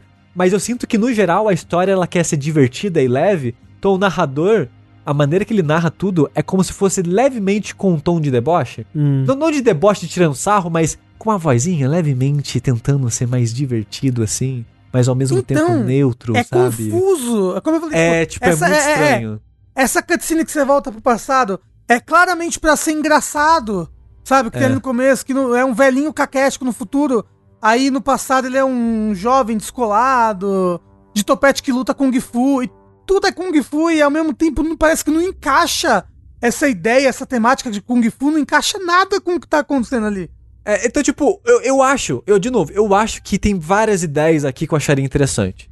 Tipo, o mundo pós-apocalíptico com furros que vivem num mundo das ruínas da, da, da civilização humana, parece uma premissa interessante. Tipo, esses animais acabaram desenvolvendo, sei lá, próprias técnicas de Kung Fu e um jogo de mundo aberto com foco em combate mais Kung Fu e tal. Parece interessante, sabe? Se você falar assim. Kung Fu. E tipo, você fala, não, tem inspiração no Batman e Devil May Cry. Porque ele tá falando, ah, tipo, tem como que você joga o inimigo pro ar, se você atirar nele no ar, ele fica né, flutuando no ar tomando os tiros e tal. Então tem- ele tem várias ideias que eu acho interessante. Por exemplo, a última coisa que eu tava fazendo, eu cheguei numa região desse mundo que ela é meio que como se tivesse vazado petróleo lá, Hum. e o lugar tá todo meio que poluído e corrompido e ninguém consegue sobreviver lá. Aí tem um cientista que ele criou um mecha, Hum. que com esse mecha você consegue explorar lá. E como se já não fosse ambição suficiente tudo que esse jogo tá tentando fazer, tem uma outra jogabilidade única e exclusiva pra esse mecha Hum. que ele joga completamente diferente. E tem a parada de, se você tá explorando essa região fora do mecha, você tem meio que um. O ar de lá é muito poluído, então se você ficar muito tempo lá, você vai morrer. Então, Que às vezes, você doido. tem que sair rapidinho pra coletar uns baús ou umas coisas e voltar pro mecha de volta. E o mecha tem, tem tipo uma mecânica de, de sugar meio que uns piche que tem espalhado por lá pra você abrir caminho. Aí esse Uhum. piche ele pode usar pra outra coisa depois. Então, tipo, esse jogo, de novo, eu acho que ele foi muito mais ambicioso do que ele precisava. Mas esse mecha, talvez porque eu tô na vibe é, jogos de mecha recentemente, não sei. Mas eu achei divertido, sabe, jogar com esse mecha. Talvez focar mais nisso, não sei, sabe? Faz um jogo de mecha. É, Em vez de furry, de mecha. porque tava divertidinho mesmo. Biomecha. explorar essa região com, com o mecha, eu tava achando. É a coisa que eu mais me diverti no jogo até agora. Foi essa parte do, do mecha. Ah, mas eu ouvi dizer também de pessoas que jogaram o, o todo, e aí pode ter um pouquinho de síndrome de Estocolmo, pode ter. Uhum. Mas as pessoas que jogaram mais o jogo falaram que a pior parte é o começo mesmo, que depois ele dá uma melhorada. Mas eu já saí da parte guiada. Sei. Eu já tô Eu na parte, tipo, de saí. mundo aberto, sabe? Porque. Uhum. E, e, de novo, parece que o jogo era um alpha e que tem coisas pra você fazer, mas parece que não tem muito contexto, né? Tudo muito conectado. Porque, por exemplo, comecinho do jogo fala, ou vai pra uma dessas duas vilas e decide o que você vai fazer. Se vai tentar unificar ou não. Você tem que decidir isso meio que de cara no começo do jogo. E depois o seu papel, né, é meio que indo nas vilas, indo nas regiões do mundo, tentar fazer uma das duas coisas. E quando o mundo abre, ele meio que abre mesmo, assim, porque você tá andando, aí tipo, ah, você passou perto de algum lugar, meio que já virou uma, uma side mission, Hum. porque você passou perto daquele lugar, sabe? O jogo já te avisa, ah, ó, talvez tenha alguma coisa aqui. E tipo, vai começando a pipocar meio que histórias, assim, no mapa, aí você pensa, ah, vai ser só uma side mission. Não, aí uma delas que eu fui à toa, só pra evitar ir na cidade que o jogo tinha falado pra eu ir, eu encontrei um dos personagens do sobre flashback de infância, que tem uma hora que você tem flashback de infância, que é quando você vê sua mãe e seu pai, a vila é atacada, você encontra lá um, meio que um cientista. E esse cientista que cria um mecha, que dá pra você. E meio que o jogo só falou pra eu ir lá porque eu passei perto. Então, tipo, parecia importante Uhum. E meio que eu encontrei por acidente. Ah, isso é legal. Parece É. legal. Então, tipo, parece que o jogo ele realmente vai abrir assim, mas eu não sei o quanto de coisas vai ter de fato pra fazer no mundo Uhum. de, de diferente ou interessante assim. Mas o meu sentimento com o jogo é basicamente esse, tipo, é um jogo que eu não tô gostando, mas é um jogo que eu me sinto mal por não gostar dele, sabe? Porque eu, não- eu não sei, eu, sei- eu tenho um pouco de, de dó, não sei, da equipe que trabalhou no jogo, sabe? Porque eu sinto É que eles queriam. pequena, né? São 40 É. pessoas, realmente é pequeno, mas... Sim, é, o- é o primeiro projeto do estúdio, provavelmente não teve um financiamento tão grande assim. E eu fico meio assim porque, tipo, provavelmente eles sabem dos Uhum, problemas do uhum. jogo, sabe? Provavelmente eles sabem mais do que a gente do que poderia ser feito pra melhorar o combate, que não tem peso nenhum, que nada acontece, que parece que quase não tem nem efeito sonoro, sabe? Então, tipo, eu fico meio triste do potencial desperdiçado, sabe? Porque tem várias ideias legais, eu vejo, tenho vislumbres de ideias e coisas legais é, enquanto eu jogo o jogo, mas numa execução que meio insatisfatória, meio triste, e que eu não consigo recomendar o jogo pra ninguém. No máximo, no máximo eu recomendo esse jogo pra quem tem alguma curiosidade de game design, de ver daqueles Como não fazer? Exato, exato, mas Sim, sim. mas eu digo isso porque a gente tá tão acostumado, pelo menos a gente aqui, eu acho, a jogar os jogos top, sabe? Os grandes lançamentos, porque o jogo é caro e a gente só vai no que é mais Uhum. certo, né? E a gente meio que esquece o que faz esses jogos funcionarem, o que a gente esquece o que faz esses jogos darem certo. Por que, que eles são bons, sabe? E quando a gente vai pra um jogo desse, a gente, ah, nossa, que loucura, né? Dá pra ser ruim, dá pra ser meio que cru. E aí você começa a dar mais valor e entender o que é importante pra dar essa esses pequenos detalhezinhos que fazem um jogo deixar de ser, sei lá, um alpha pra virar um jogo completo, por exemplo. Um Alphas Man. É, É. Assim, eu diria que são mais do que pequenos detalhes. Tipo, De verdade. O jogo é tudo esquisito.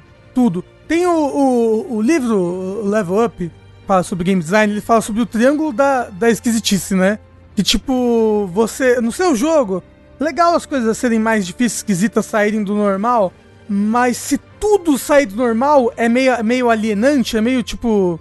Né? Se tanto o mundo do jogo for muito esquisito, quanto os personagens for muito esquisito, quanto as, as mecânicas, o gameplay for muito esquisito, é tudo muito esquisito, é esquisito demais. Às vezes funciona, talvez sim, tipo, tem aquele jogo lá, apesar de que né, não é um grande sucesso comercial, mas aquele jogo que você cria um peixe com cabeça humana do Dreamcast. Uhum. Tem umas coisas que são esquisitas demais e talvez funcione. Esse jogo é esquisito demais e nada funciona. E assim, estaria tudo bem se jogar ele fosse minimamente divertido.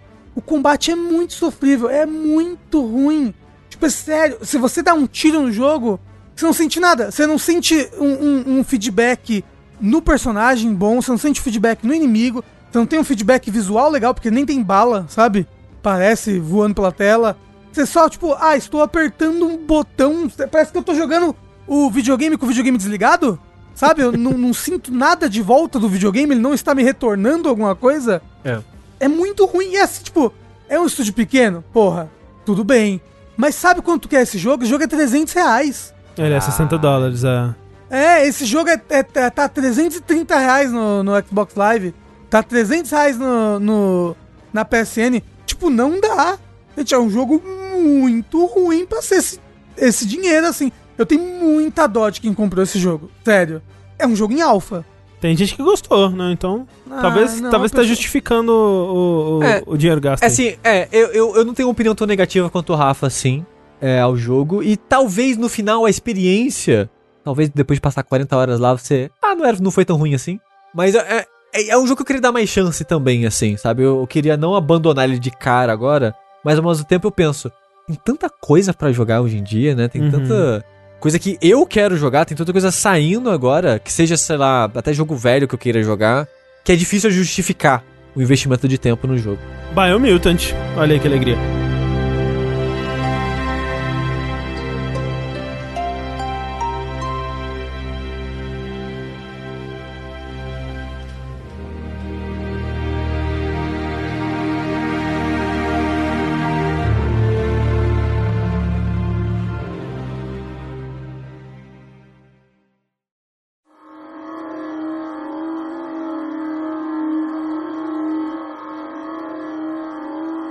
Eu quero falar também de um jogo que certamente foi feito por uma equipe muito pequena, então é um jogo indie, esse indizíssimo mesmo, daqueles que você consegue sentir ali o, o, o desenvolvedor que provavelmente fez muito de, de tudo ali. Eu, eu realmente não, não, não pesquisei sobre a equipe do jogo, mas ele tem uma carinha bem, é, né, de um jogo bem pequenininho mesmo, que no caso é o Everhood, que é um jogo, vejam só, que ele certamente muito foi muito influenciado por Undertale. Você consegue ver isso em vários aspectos do jogo. Primeiro que ele é um, ele tem uma pegada de RPG indie, né, influenciado por clássicos aí de, de Super Nintendo, né? Ele tem um visual que lembra um 16 bits, mas ao mesmo tempo ele é bem minimalista, tipo uh, Undertale era, os cenários são bem bem simples, né? Os cenários são quase impressionistas assim. Eles te dão mais a a ideia, né, de um ambiente do que o ambiente em si, assim. Então é ele é um jogo bem. As telas são quase todas sempre pretas, assim. E a, o- os sprites, os personagens são bem, bem simples, mas bem únicos, né? Os designs de personagens são bem é, marcantes. Né? E tem outros aspectos que lembram também Undertale que eu vou entrar em breve. Que você começa o jogo controlando um, um boneco de madeira, né? Um- um- uma marionete aí, sei lá. Que me lembra muito o Geno do Mario RPG, que ele acorda desmontado numa floresta e um gnomo azul rouba um braço dele, né? Então, então tá me dizendo que tem o Undertale do Pinóquio e agora vai ser o Bloodborne do Pinóquio também. Exatamente. O exatamente. Pinóquio tá na moda. É, é o, é o Sou- Souls-like do Pinóquio, na verdade. Isso. é. E aí ele acorda, né? Esse boneco acorda sem um braço e vai atrás desse, desse gnomo que roubou o braço dele. E aí você vai descobrir sobre esse mundo, o que é esse mundo, quem vive nesse mundo, como são as criaturas, o que que ela, né, o que que está acontecendo, como é a estrutura de poder nesse mundo, digamos assim. E você vai embarcar numa jornada aí para recuperar esse braço.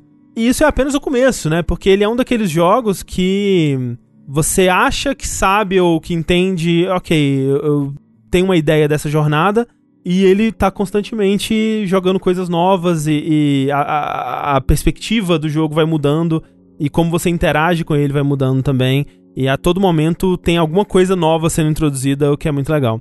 E aí a gente entra num aspecto que é muito único dele, que na verdade foi o aspecto que eu conhecia do jogo quando eu vi, eh, quando eu via ele é, no Steam, né? E vi algumas pessoas falando dele em conversas de melhores do ano, do ano passado, né? Que ele é um jogo do ano passado. Pelo menos do ano passado, né? agora o tempo é convoluto, né? Talvez ele seja antes, mas eu acho que ele é de 2020. Que quando você encontra alguns NPCs nesse jogo, a, você vai pra uma tela de combate, né? Tal qual um, um RPG clássico, você muda de tela ali. E você vai para uma tela que lembra um pouco a perspectiva de um punch-out, assim, onde você tá vendo as costas do seu personagem e na frente o seu adversário, né? Só que aí no chão é desenhado uma trilha que lembra muito Guitar Hero, assim, né? Que são divididos em cinco segmentos e o seu inimigo ele vai jogar obstáculos é, na sua direção, tipo as notas do, do Guitar Hero vindo. E aí quando você vê uma screenshot desse jogo ou vê ele sendo jogado sem muito contexto, você pensa, ah, ok, interessante. É um jogo de RPG indie com um combate de ritmo. Só que não é bem isso, né? E, e essa foi uma, uma grande surpresa para mim no começo. Que, embora ele seja um jogo bastante musical, ele não é necessariamente um jogo de ritmo. Porque os seus inimigos, e toda vez que você encontra um novo inimigo, ele vai ter uma música única para ele. Vai, aquela, aquela batalha vai ser pautada numa música que aquele inimigo vai tocar.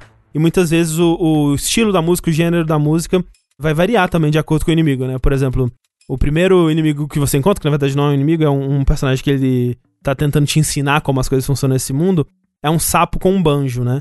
Então a música que ele toca é num banjo, né? Depois você enfrenta um caixa eletrônico. E aí a música é super eletrônica, bem, bem doida, assim. Então isso varia. E aí, todos os ataques dos, inim dos inimigos, eles estão em ritmo da música que tá tocando, né? Então você consegue acompanhar e a música vai mudando e novos ataques vão sendo inseridos e tal. Então isso tudo é em ritmo. Mas o seu gameplay é desviar desses ataques. E o seu gameplay não é, não é em ritmo. Então ele acaba sendo como um bullet hell de desviar desses ataques ritmados. Então ele também lembra muito o Undertale nesse sentido, né? Que é meio que isso, né? Undertale é Especialmente quando você tá jogando o, o, modo, o jeito correto, né, de jogar, que é o pacifista, você tá desviando de ataques, né? E, e é bem isso que o, o, combate do jogo é.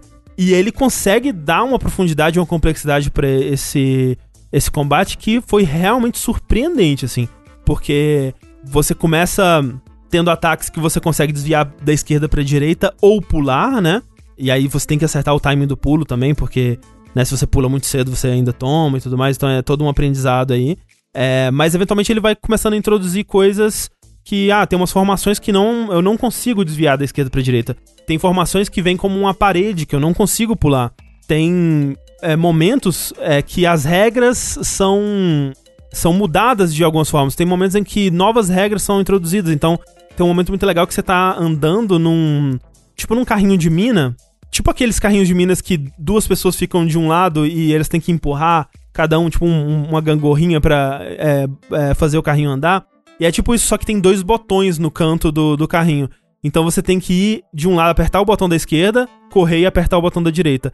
Enquanto você tá desviando do, dos ataques, né? Então é, muda a dinâmica do combate. Tem um momento que você entra numa casa que o pessoal tá jogando uma, uma partida de RPG. E você vai para essa história, né, do mundo de RPG ali. E você ganha uma espada. E aí, com a espada, você agora tem um ataque. E tem um momento certo que você precisa é, dar o ataque. E muda completamente a, a, dinâmica do combate também. E assim, como Undertale, ele tem vários finais. Eu não fiz todos os finais ainda. para você fazer todos os finais, acho que são umas 12 horas de jogo. Mas você chega no primeiro total, final. Total? No total, é pra você fazer tudo umas 12 horas de jogo. Pelo que eu vi no How Long to Beat, pelo menos, né? Mas o primeiro final de todos, você chega com umas 3 horas. Nossa, bem curto. É, e esse final, na verdade, não é bem um final, né? Ele é meio que um final de Nier, assim, né? Que ele é um final que re recontextualiza muita coisa nesse mundo e te faz olhar para o que você viveu ali de uma forma diferente e você meio que continua a partir daquele fim. E é bem da hora, assim, é bem interessante como que as coisas mudam e como que você volta a revisitar e reencontrar os NPCs e você entende certas coisas. Tinha coisas que eu, que eu perguntava, nossa, mas por que, que isso aqui é assim, né? Na primeira vez que eu tava jogando. Aí quando isso acontece, ah, é por isso que é assim. E agora faz todo sentido e agora eu entendo o que eu preciso fazer, né? E com certeza tem muito mais coisa que você pode fazer e muito mais maneiras de interagir com o mundo, de explorar ele nos outros finais também. Eu já tenho uma noção do que, que vai ser necessário pra eu fazer os outros finais. Você tem, tipo, tipo, então, escolhas, assim, tipo. Tipo, que nem o Undertale você tem escolhas, né? Sim. Só que são escolhas. O que posso dizer? Naturais. É, Não um menu. isso. É. Não é um menu, é, são escolhas naturais. É, as escolhas de jogo são um pouco assim também.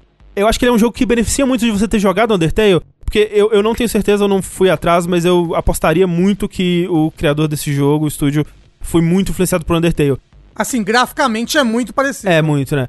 E, e eu acho que ele espera que você saiba como Undertale funciona, porque ele, ele brinca com um pouco da expectativa nesse sentido. Ah, no Undertale era assim.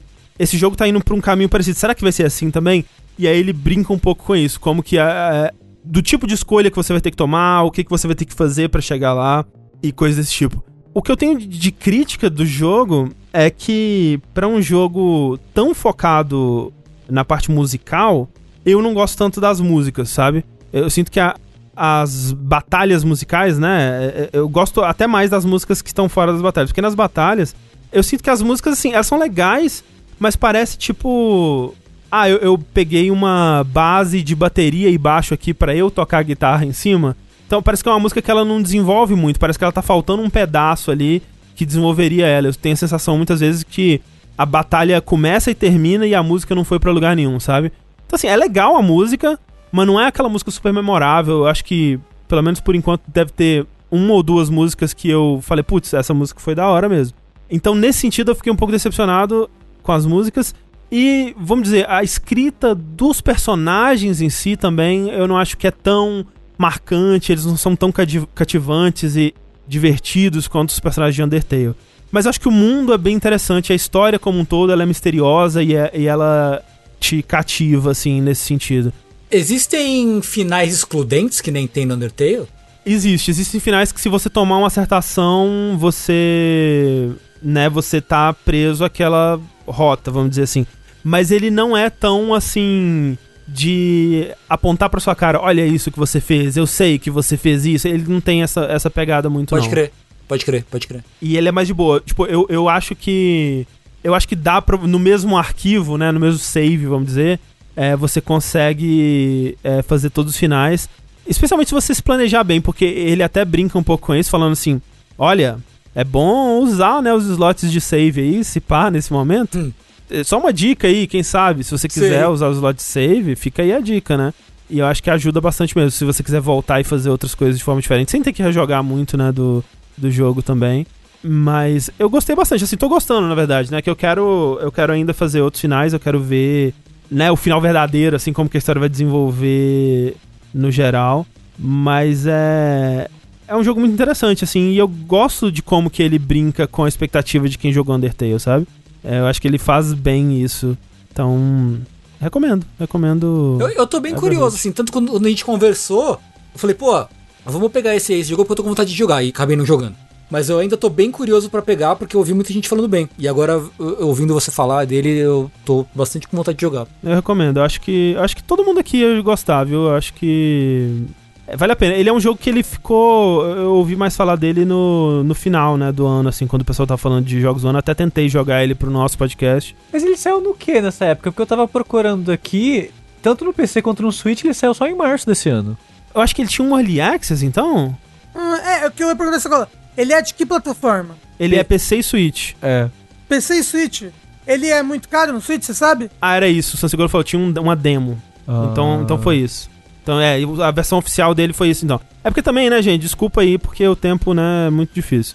É, mas então ele saiu em março desse ano, a versão oficial dele. Ah, então. É. Então tá certo. Tamo. Tamo. Tamo no Zeitgeist. Se eu tivesse jogado ano passado, talvez no máximo eu falaria de uma, de uma demo, então é isso. É. Mas então, ele. Você sabe quanto é que ele tá? Eu acho que ele é 7 dólares. Ah, Ele é, bem, ele é bem baratinho, assim. Eu não sei quanto que tá no. Ah, olha, ó, no Shop BR tá 76, no Steam é 20 reais. Ah, porra. Steam, hein? Nossa, Steam como que life. 7 dólares vai pra 76? Não Eu deve não ser, deve sei. ser. É, não sei. É que na Steam ele é 7. Ah, ok. Na, na eShop eu não sei. Ô, é, o nome dele é o quê? É Everhood? Everhood, isso. Na eShop é 15 dólares falando. Ah, ok, é porque no Shop é 15, ok. Caralho, no Steam é 10 dólares, na eShop é 15, aí é foda. É, vai ver, né? 150%. Esse porte aí custou caro pros desenvolvedores. e- ele é de um cara só, igual. É, eu, eu Duas devia- pessoas, segundo a Wiki, são duas pessoas. São duas, né? Eu devia ter corrido Hum, atrás mais do, do. Saber mais sobre o estúdio, mas é. É isso aí. Everhood, recomendo bastante, tô gostando.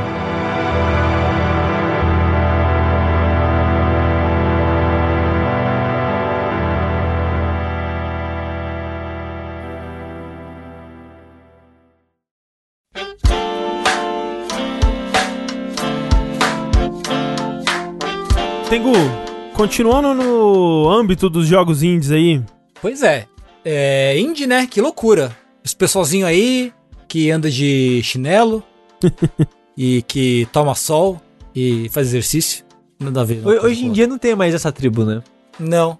Tinha isso? O que vocês estão falando? Mas olha só, eu acho que assim, olha só, se o Tengu continuar no Ring Fit, continuar no seu trapézio descendente, continuar fortalecendo os bíceps e tomar um, um sol, assim, dar uma bronzeada, eu acho que você tem grande potencial, Tengu, de ser o pescador parrudo dos games. Porra! Ó, eu, eu espero, eu espero que eu seja. Fica aí o projeto. É, muito fortuito a gente tá falando aqui do Pescador Parrudo, porque ele é o grande astro de um jogo que a gente vai comentar agora, que é o FPS Fish Person Shooter. Olha só, que é um jogo indie, como o André falou. Que tinha outro nome.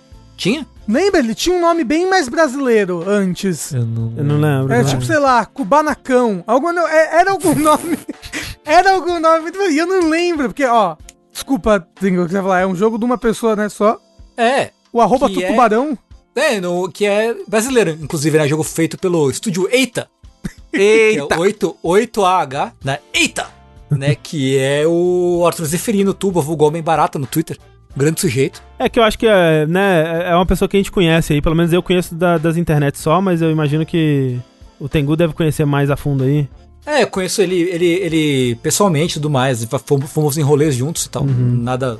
Né, não é meu. Não, não jogamos bola enquanto crianças, mas né, a gente deu, deu uns rolês aí. Mas fomos comprados por ele pra falar do jogo. Comprado! Isso. Só aqui, aqui é o dinheiro, da, o dinheiro da indústria indie tá aqui no meu bolso. Com ela que eu compro ração do IG. eu tinha. O lance é. Eu tinha comprado. Eu tinha. Comprado não, perdão. Eu tinha jogado a demo, né? Eu sabia que o Tuba tava, tava desenvolvendo esse jogo. Fazia tempo. Faz tempo, é, realmente faz bastante tempo. Faz bastante tempo, né? Eu joguei uma demo dele, acho que coisa de quatro anos atrás, assim, sabe? Uma demo jogávelzinha que tinha uma fase e tudo mais. E agora saiu em Early Access no, no Steam. Acho que tá lá seus 20 reais o, o jogo em Early Access. Menos até se bobear. Que é o do, do, do jogo do Fish Person Shooter. O que é Fish Person Shooter? Ele é um jogo que é, é- é- Ele é um jogo de tiro, em primeira pessoa, né? Como o nome dá a entender. Que pega referências de duas grandes obras, né? Do, do entretenimento mundial aí. A primeira é Doom e a terceira é Kubanakan. como, né, como o André falou. Eu acho que, que são duas obras que sempre se conversaram, né? Sempre houve Sim. essa interseção Doom com o Banacan, que aí foi discutida na academia do- do- dos videogames, né? E Sim. feliz que alguém está explorando aí esse, esse tão, tão rico poço de, dessa intersecção aí. Não, e diz o. Diz o, o, o Homem Tubarão. É Homem Tubarão? Homem barato. Homem Barata? Homem barato. Como é que é o nome dele, gente? O É Tuba, Arthur. É, é isso, é. O Tutuba, isso. Isso. Diz aí o Tutuba que outra inspiração é One Piece. Ah, One Piece, sim, sem dúvida. É. One Piece. É Doom, Kubanakan e One Piece. O que é o One Piece perto de Kubanakan, Rafael? É nada. verdade. É nada. É verdade. né? Mas assim, tem, tem referência de One Piece, com certeza, né? Então, esse jogo é um jogo de tiro em primeira pessoa. Muito, na sua base, ele é muito simples, né? Ele é um jogo muito, muito, muito inspirado em Doom. Né? Doom 1 e do 2, né? Uhum. Então é um jogo de tiro bem simples. É um jogo que tem combates que são rápidos. Se você bobear, você morre rápido, né? Também. A sua arma principal é uma, é uma 12, que também mata rápido os inimigos. Então é um jogo muito, muito focado no aspecto de, de ação, mas também com muita exploração. Tem alguns cenários que são bem, bem grandes. Tem aquela coisa de você pegar uma chave num canto do cenário e, e usar em outra pra- pra abrir é, as portas e tudo mais. Ele tem outras armas? É, tem igual além da 12 ou é só a 12 mesmo? Tem, Ah, tem. ok. Tem. Onde eu cheguei tem a 12, a segunda arma que você pega é a Gatling, Hum. depois você pega um arco, um sniper, um lança-granada e um lança-míssil. Essas coisas, ok. Foram as armas que eu, que eu peguei. Mas o grande diferencial mesmo que o, o pescador, chamam ele The Pescador, Uhum. né, no, no, no jogo, né, é, é é muito a cara do, do Pescador Parrudo, do, do Marcos Pasquinho em Kubanacan, claramente influenciado. o que é incrível, por sinal, ele tem um gancho, tem um, tipo um braço de gancho. Então você usa o botão esquerdo do mouse para atirar, direito para usar o gancho. O que, que você faz com o gancho? Você pode ou puxar coisas na sua direção, seja inimigos, né, ou itens, né? Então, uma coisa que você faz muito no primeira fase, né? Na primeira fase, o jogo te ensina muito a tem um inimigo, você puxa ele e dá um tiro de 12, que você mataria numa só. Porque a 12 é uma arma que, que dá mais dano quando você atira de perto. Mas, mais interessante ainda, eu acho, é você pode usar ela pra explorar o cenário. Então tem lugares altos que você vai lá e gancho, joga o gancho e se puxa. Então, o jogo ele tem muito essa questão da verticalidade no do level design, né? que é muito legal. Né? É um jogo que tem um, um aspecto de exploração muito legal, muito bem, bem implementado, eu acho. Especialmente para um jogo que tá em Early Access e que, foi, que é uma pessoa só que tá, que tá desenvolvendo, sabe? Uhum. E- e- ele tem bastante segredos, né? Tipo, Tem. bastante lu- lugares que você consegue acessar, tipo, usando um gancho aqui, um ganchinho ali, parede. parede secreta, por assim Uhum. dizer. Você Sim. pegar uma chave ali, aí voltar lá pra PQP, achar um jeito de voltar tudo pra abrir a chave. Ele tem muita coisa, tipo, caramba, videogames, como são legais videogames. Como é legal encontrar segredos de videogame. É, porque, porque assim, eu acho que o maior, o maior, ah, a maior força dele é que a base dele é muito sólida. Ele é um jogo muito divertido, né? Ele tem referência de Doom, óbvio, e isso já tem essa referência é uma, é uma coisa legal, mas não adianta ele ter a base do Doom se ele não né, tem uma mecânica divertida, né? Se ele não é gostoso de controlar, de atirar, de explorar. E ele é muito. Eu, eu me surpreendi com o quão divertido é. Talvez não tenha me, surpreendido tanto porque eu tinha jogado ele na demo anos atrás e eu já tinha gostado bastante, mas revisitando ele agora numa versão mais avançada, mais completa dele, me surpreende como o level design a velocidade do combate, o combate em si e, o- gancho conversam muito bem o tempo todo enquanto você tá jogando. E, cara, é um. Jogar é, é, o FPS, assim, é um deleite, cara. É muito gostoso mesmo. Eu não sei quanto você jogou, André. E você. Você jogou também, né, Rafa? Eu não joguei nada ainda. Eu joguei bastantinho até. É, mas eu joguei, achei super gostoso de jogar, super gostoso. Também, eu, eu, eu achei ele tão gostoso de jogar, eu fiquei, caramba, vou instalar Doom. Aí instalei um Doom 2016, tô esperando pra jogar. Aí, mas é realmente porque, tipo, é. Tiro rápido, sabe? Mata rápido, morre rápido. E ele tem uma mecânica muito Ori and the Blind Forest. Que Uhum. quando os inimigos. Os inimigos são todos homens peixes, né? Porque a história é que você.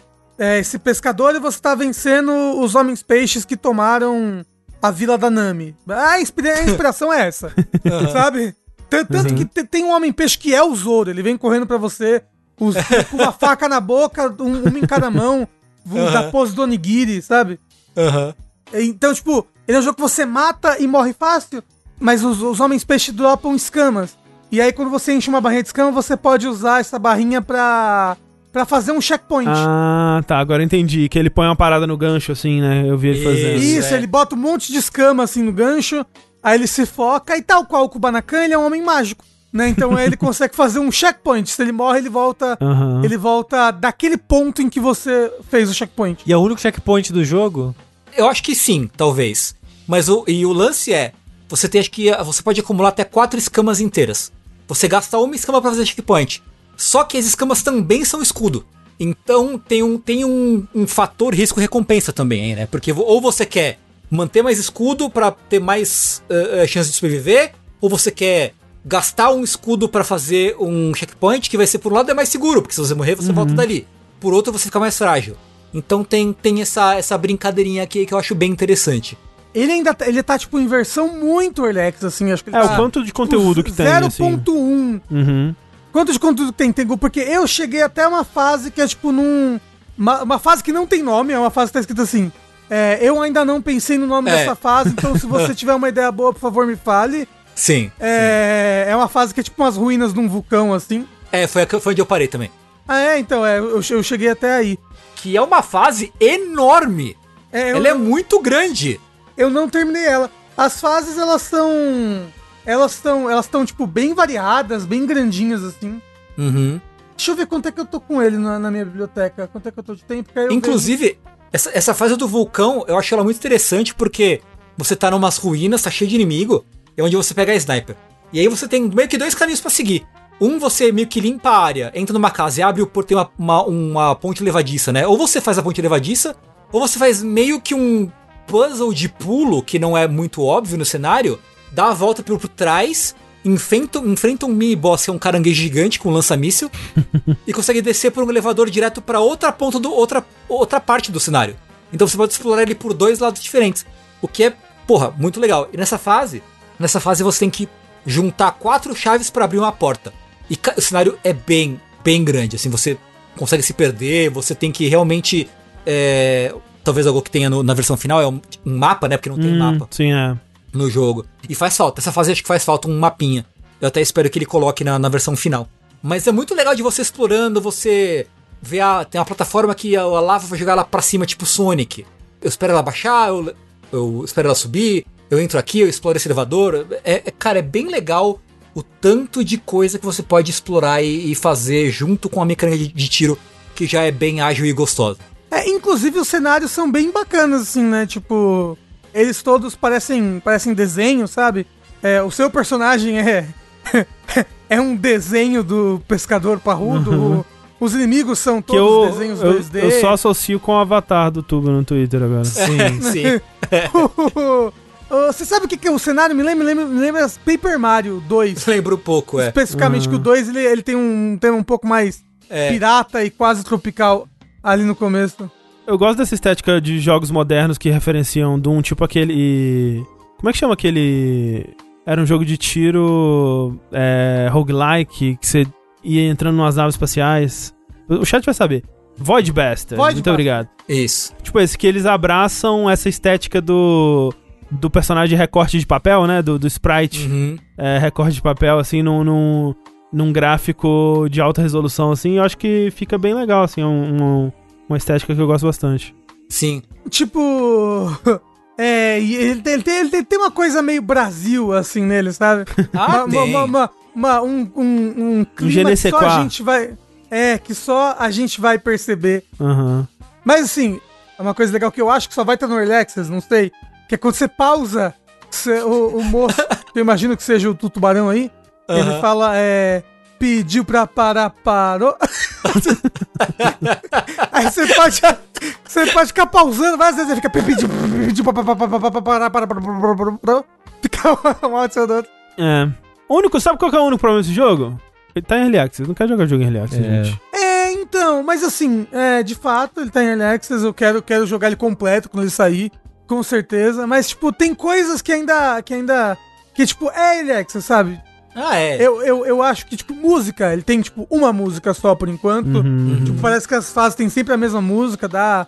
Seria mais bacana se tu repetisse um pouco menos. A primeira fase é um pouco.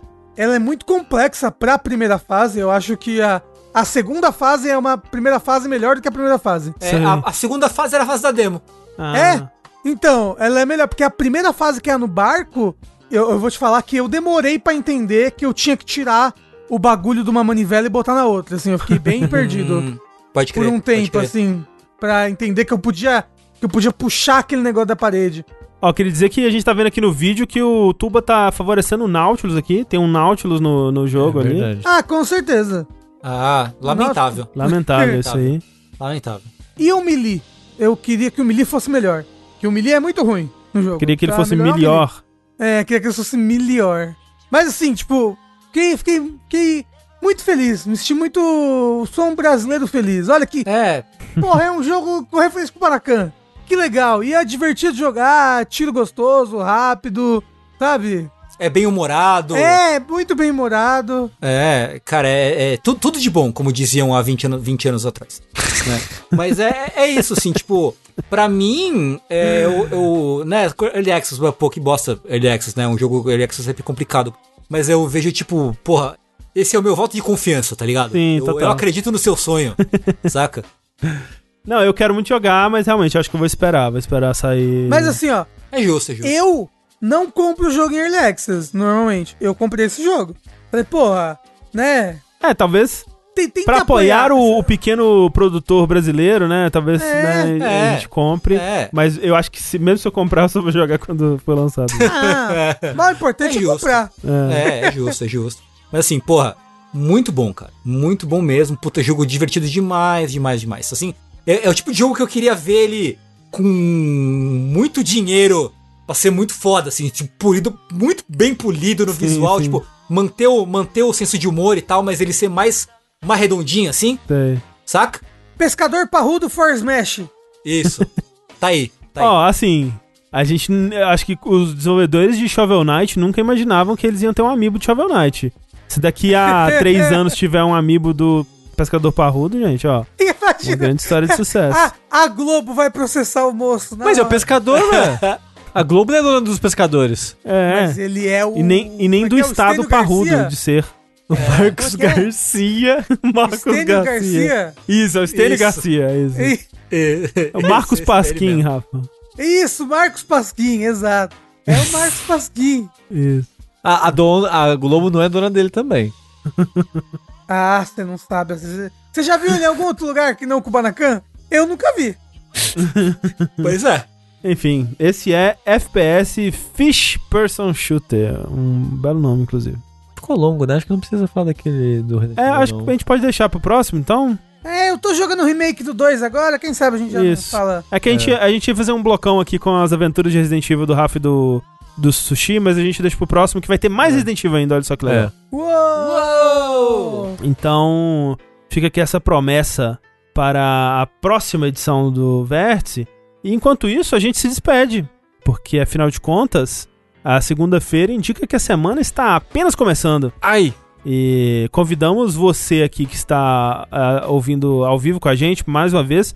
Procura aí, ó. Procura jogabilidade no seu aplicativo de podcast favorito, caso não tenha feito ainda.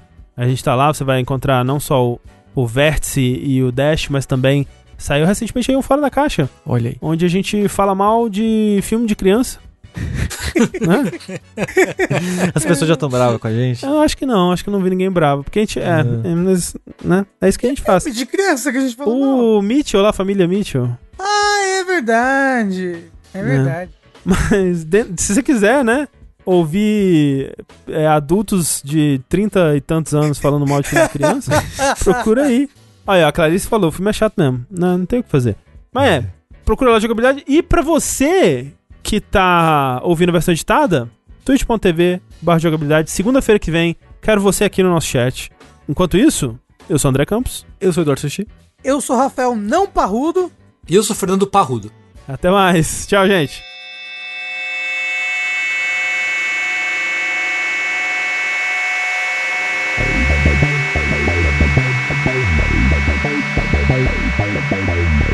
Bye. Bye.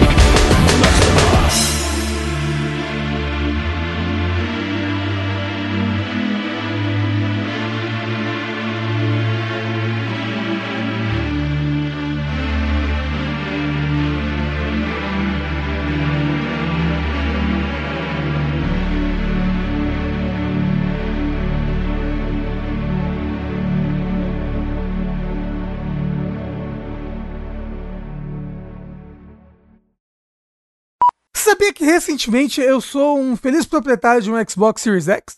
Olha aí. E eu nunca tinha tido nada da Microsoft Game Studios, assim. Eu nunca tinha tido um Xbox que não fosse desbloqueado. Porque eu só tinha. O único console que eu tive foi um Xbox 360 e era desbloqueado. Era o que eu usava pra jogar jogo pirata. E agora se tem um Series X com, né, com as coisas. Primeiro, Game Pass, né? Não, não, já vale muito a pena, né? Uhum. Pelo Game Pass. Interface, não gosto muito da interface do, que parece um Windows 10 assim, mas ela, ela cumpre o seu papel. Até porque eu não gosto da interface do Play 5 também. Sei lá, a minha interface, a minha interface favorita é a do Switch. Que eu acho que é a mais simples, mais clean, assim. Acho que é a minha também. A Twitch é. É. bem boa mesmo. Mas, tipo, Game Pass do console, que experiência incrível. Cara, é tão incrível. Eu entro lá, aí tem lá jogo de Xbox, o primeiro jogo de Xbox 360, e eu só pego, instalo e jogo. É, É seu, legal, né? É assim. mágico. Você, você até faz, tipo, não, peraí, tem, deve ter alguma coisa errada. Eu não acho que eu É, não me- cadê? eu, eu acho que eu não mereço esses jogos aqui. Isso. É tipo, instalei Banjo-Kazooie, joguei e zerei Banjo-Kazooie pela primeira vez na minha vida. Amei, eu não, não conseguia deixar o jogo. É, e intercalando com o Banjo-Kazooie, joguei Forza Horizon, o, o último que lançou, acho que é o 4, né, André? O Horizon é o 4, o último. É. E aí, é, o negócio do. de que ele deixa o jogo. o jogo em stand-by enquanto você faz qualquer outra coisa, é muito mágico. Que, ah, estou jogando Forza, joguei, uma, joguei umas duas horas aqui. Ah, e vou voltar um pouquinho pro Banjo Kazooie. Eu vou no menu, clico no Banjo Kazooie, imediatamente eu tô onde eu tava no jogo, sabe? Puc, pisca, e eu tô, e eu tô já jogando o jogo, não preciso passar pelo title screen, sabe? O jogo tava Uhum. pausado ali. Desliguei o console, blá blá blá, voltei, liguei, ele tá no mesmo lugar que eu pausei. Tecnologia. Incrível, vou Forza, tá no mesmo lugar. Eu acho isso muito incrível. É assim, é absurdo. E aí, tipo, com, com o EA Access, tem um monte de coisa lá. Tem Titanfall 2 pra jogar, que eu vou jogar também. Eu vou jogar. Eu quero jogar todos os Halos. Aí também não, né? Vamos manter no jogo bom só.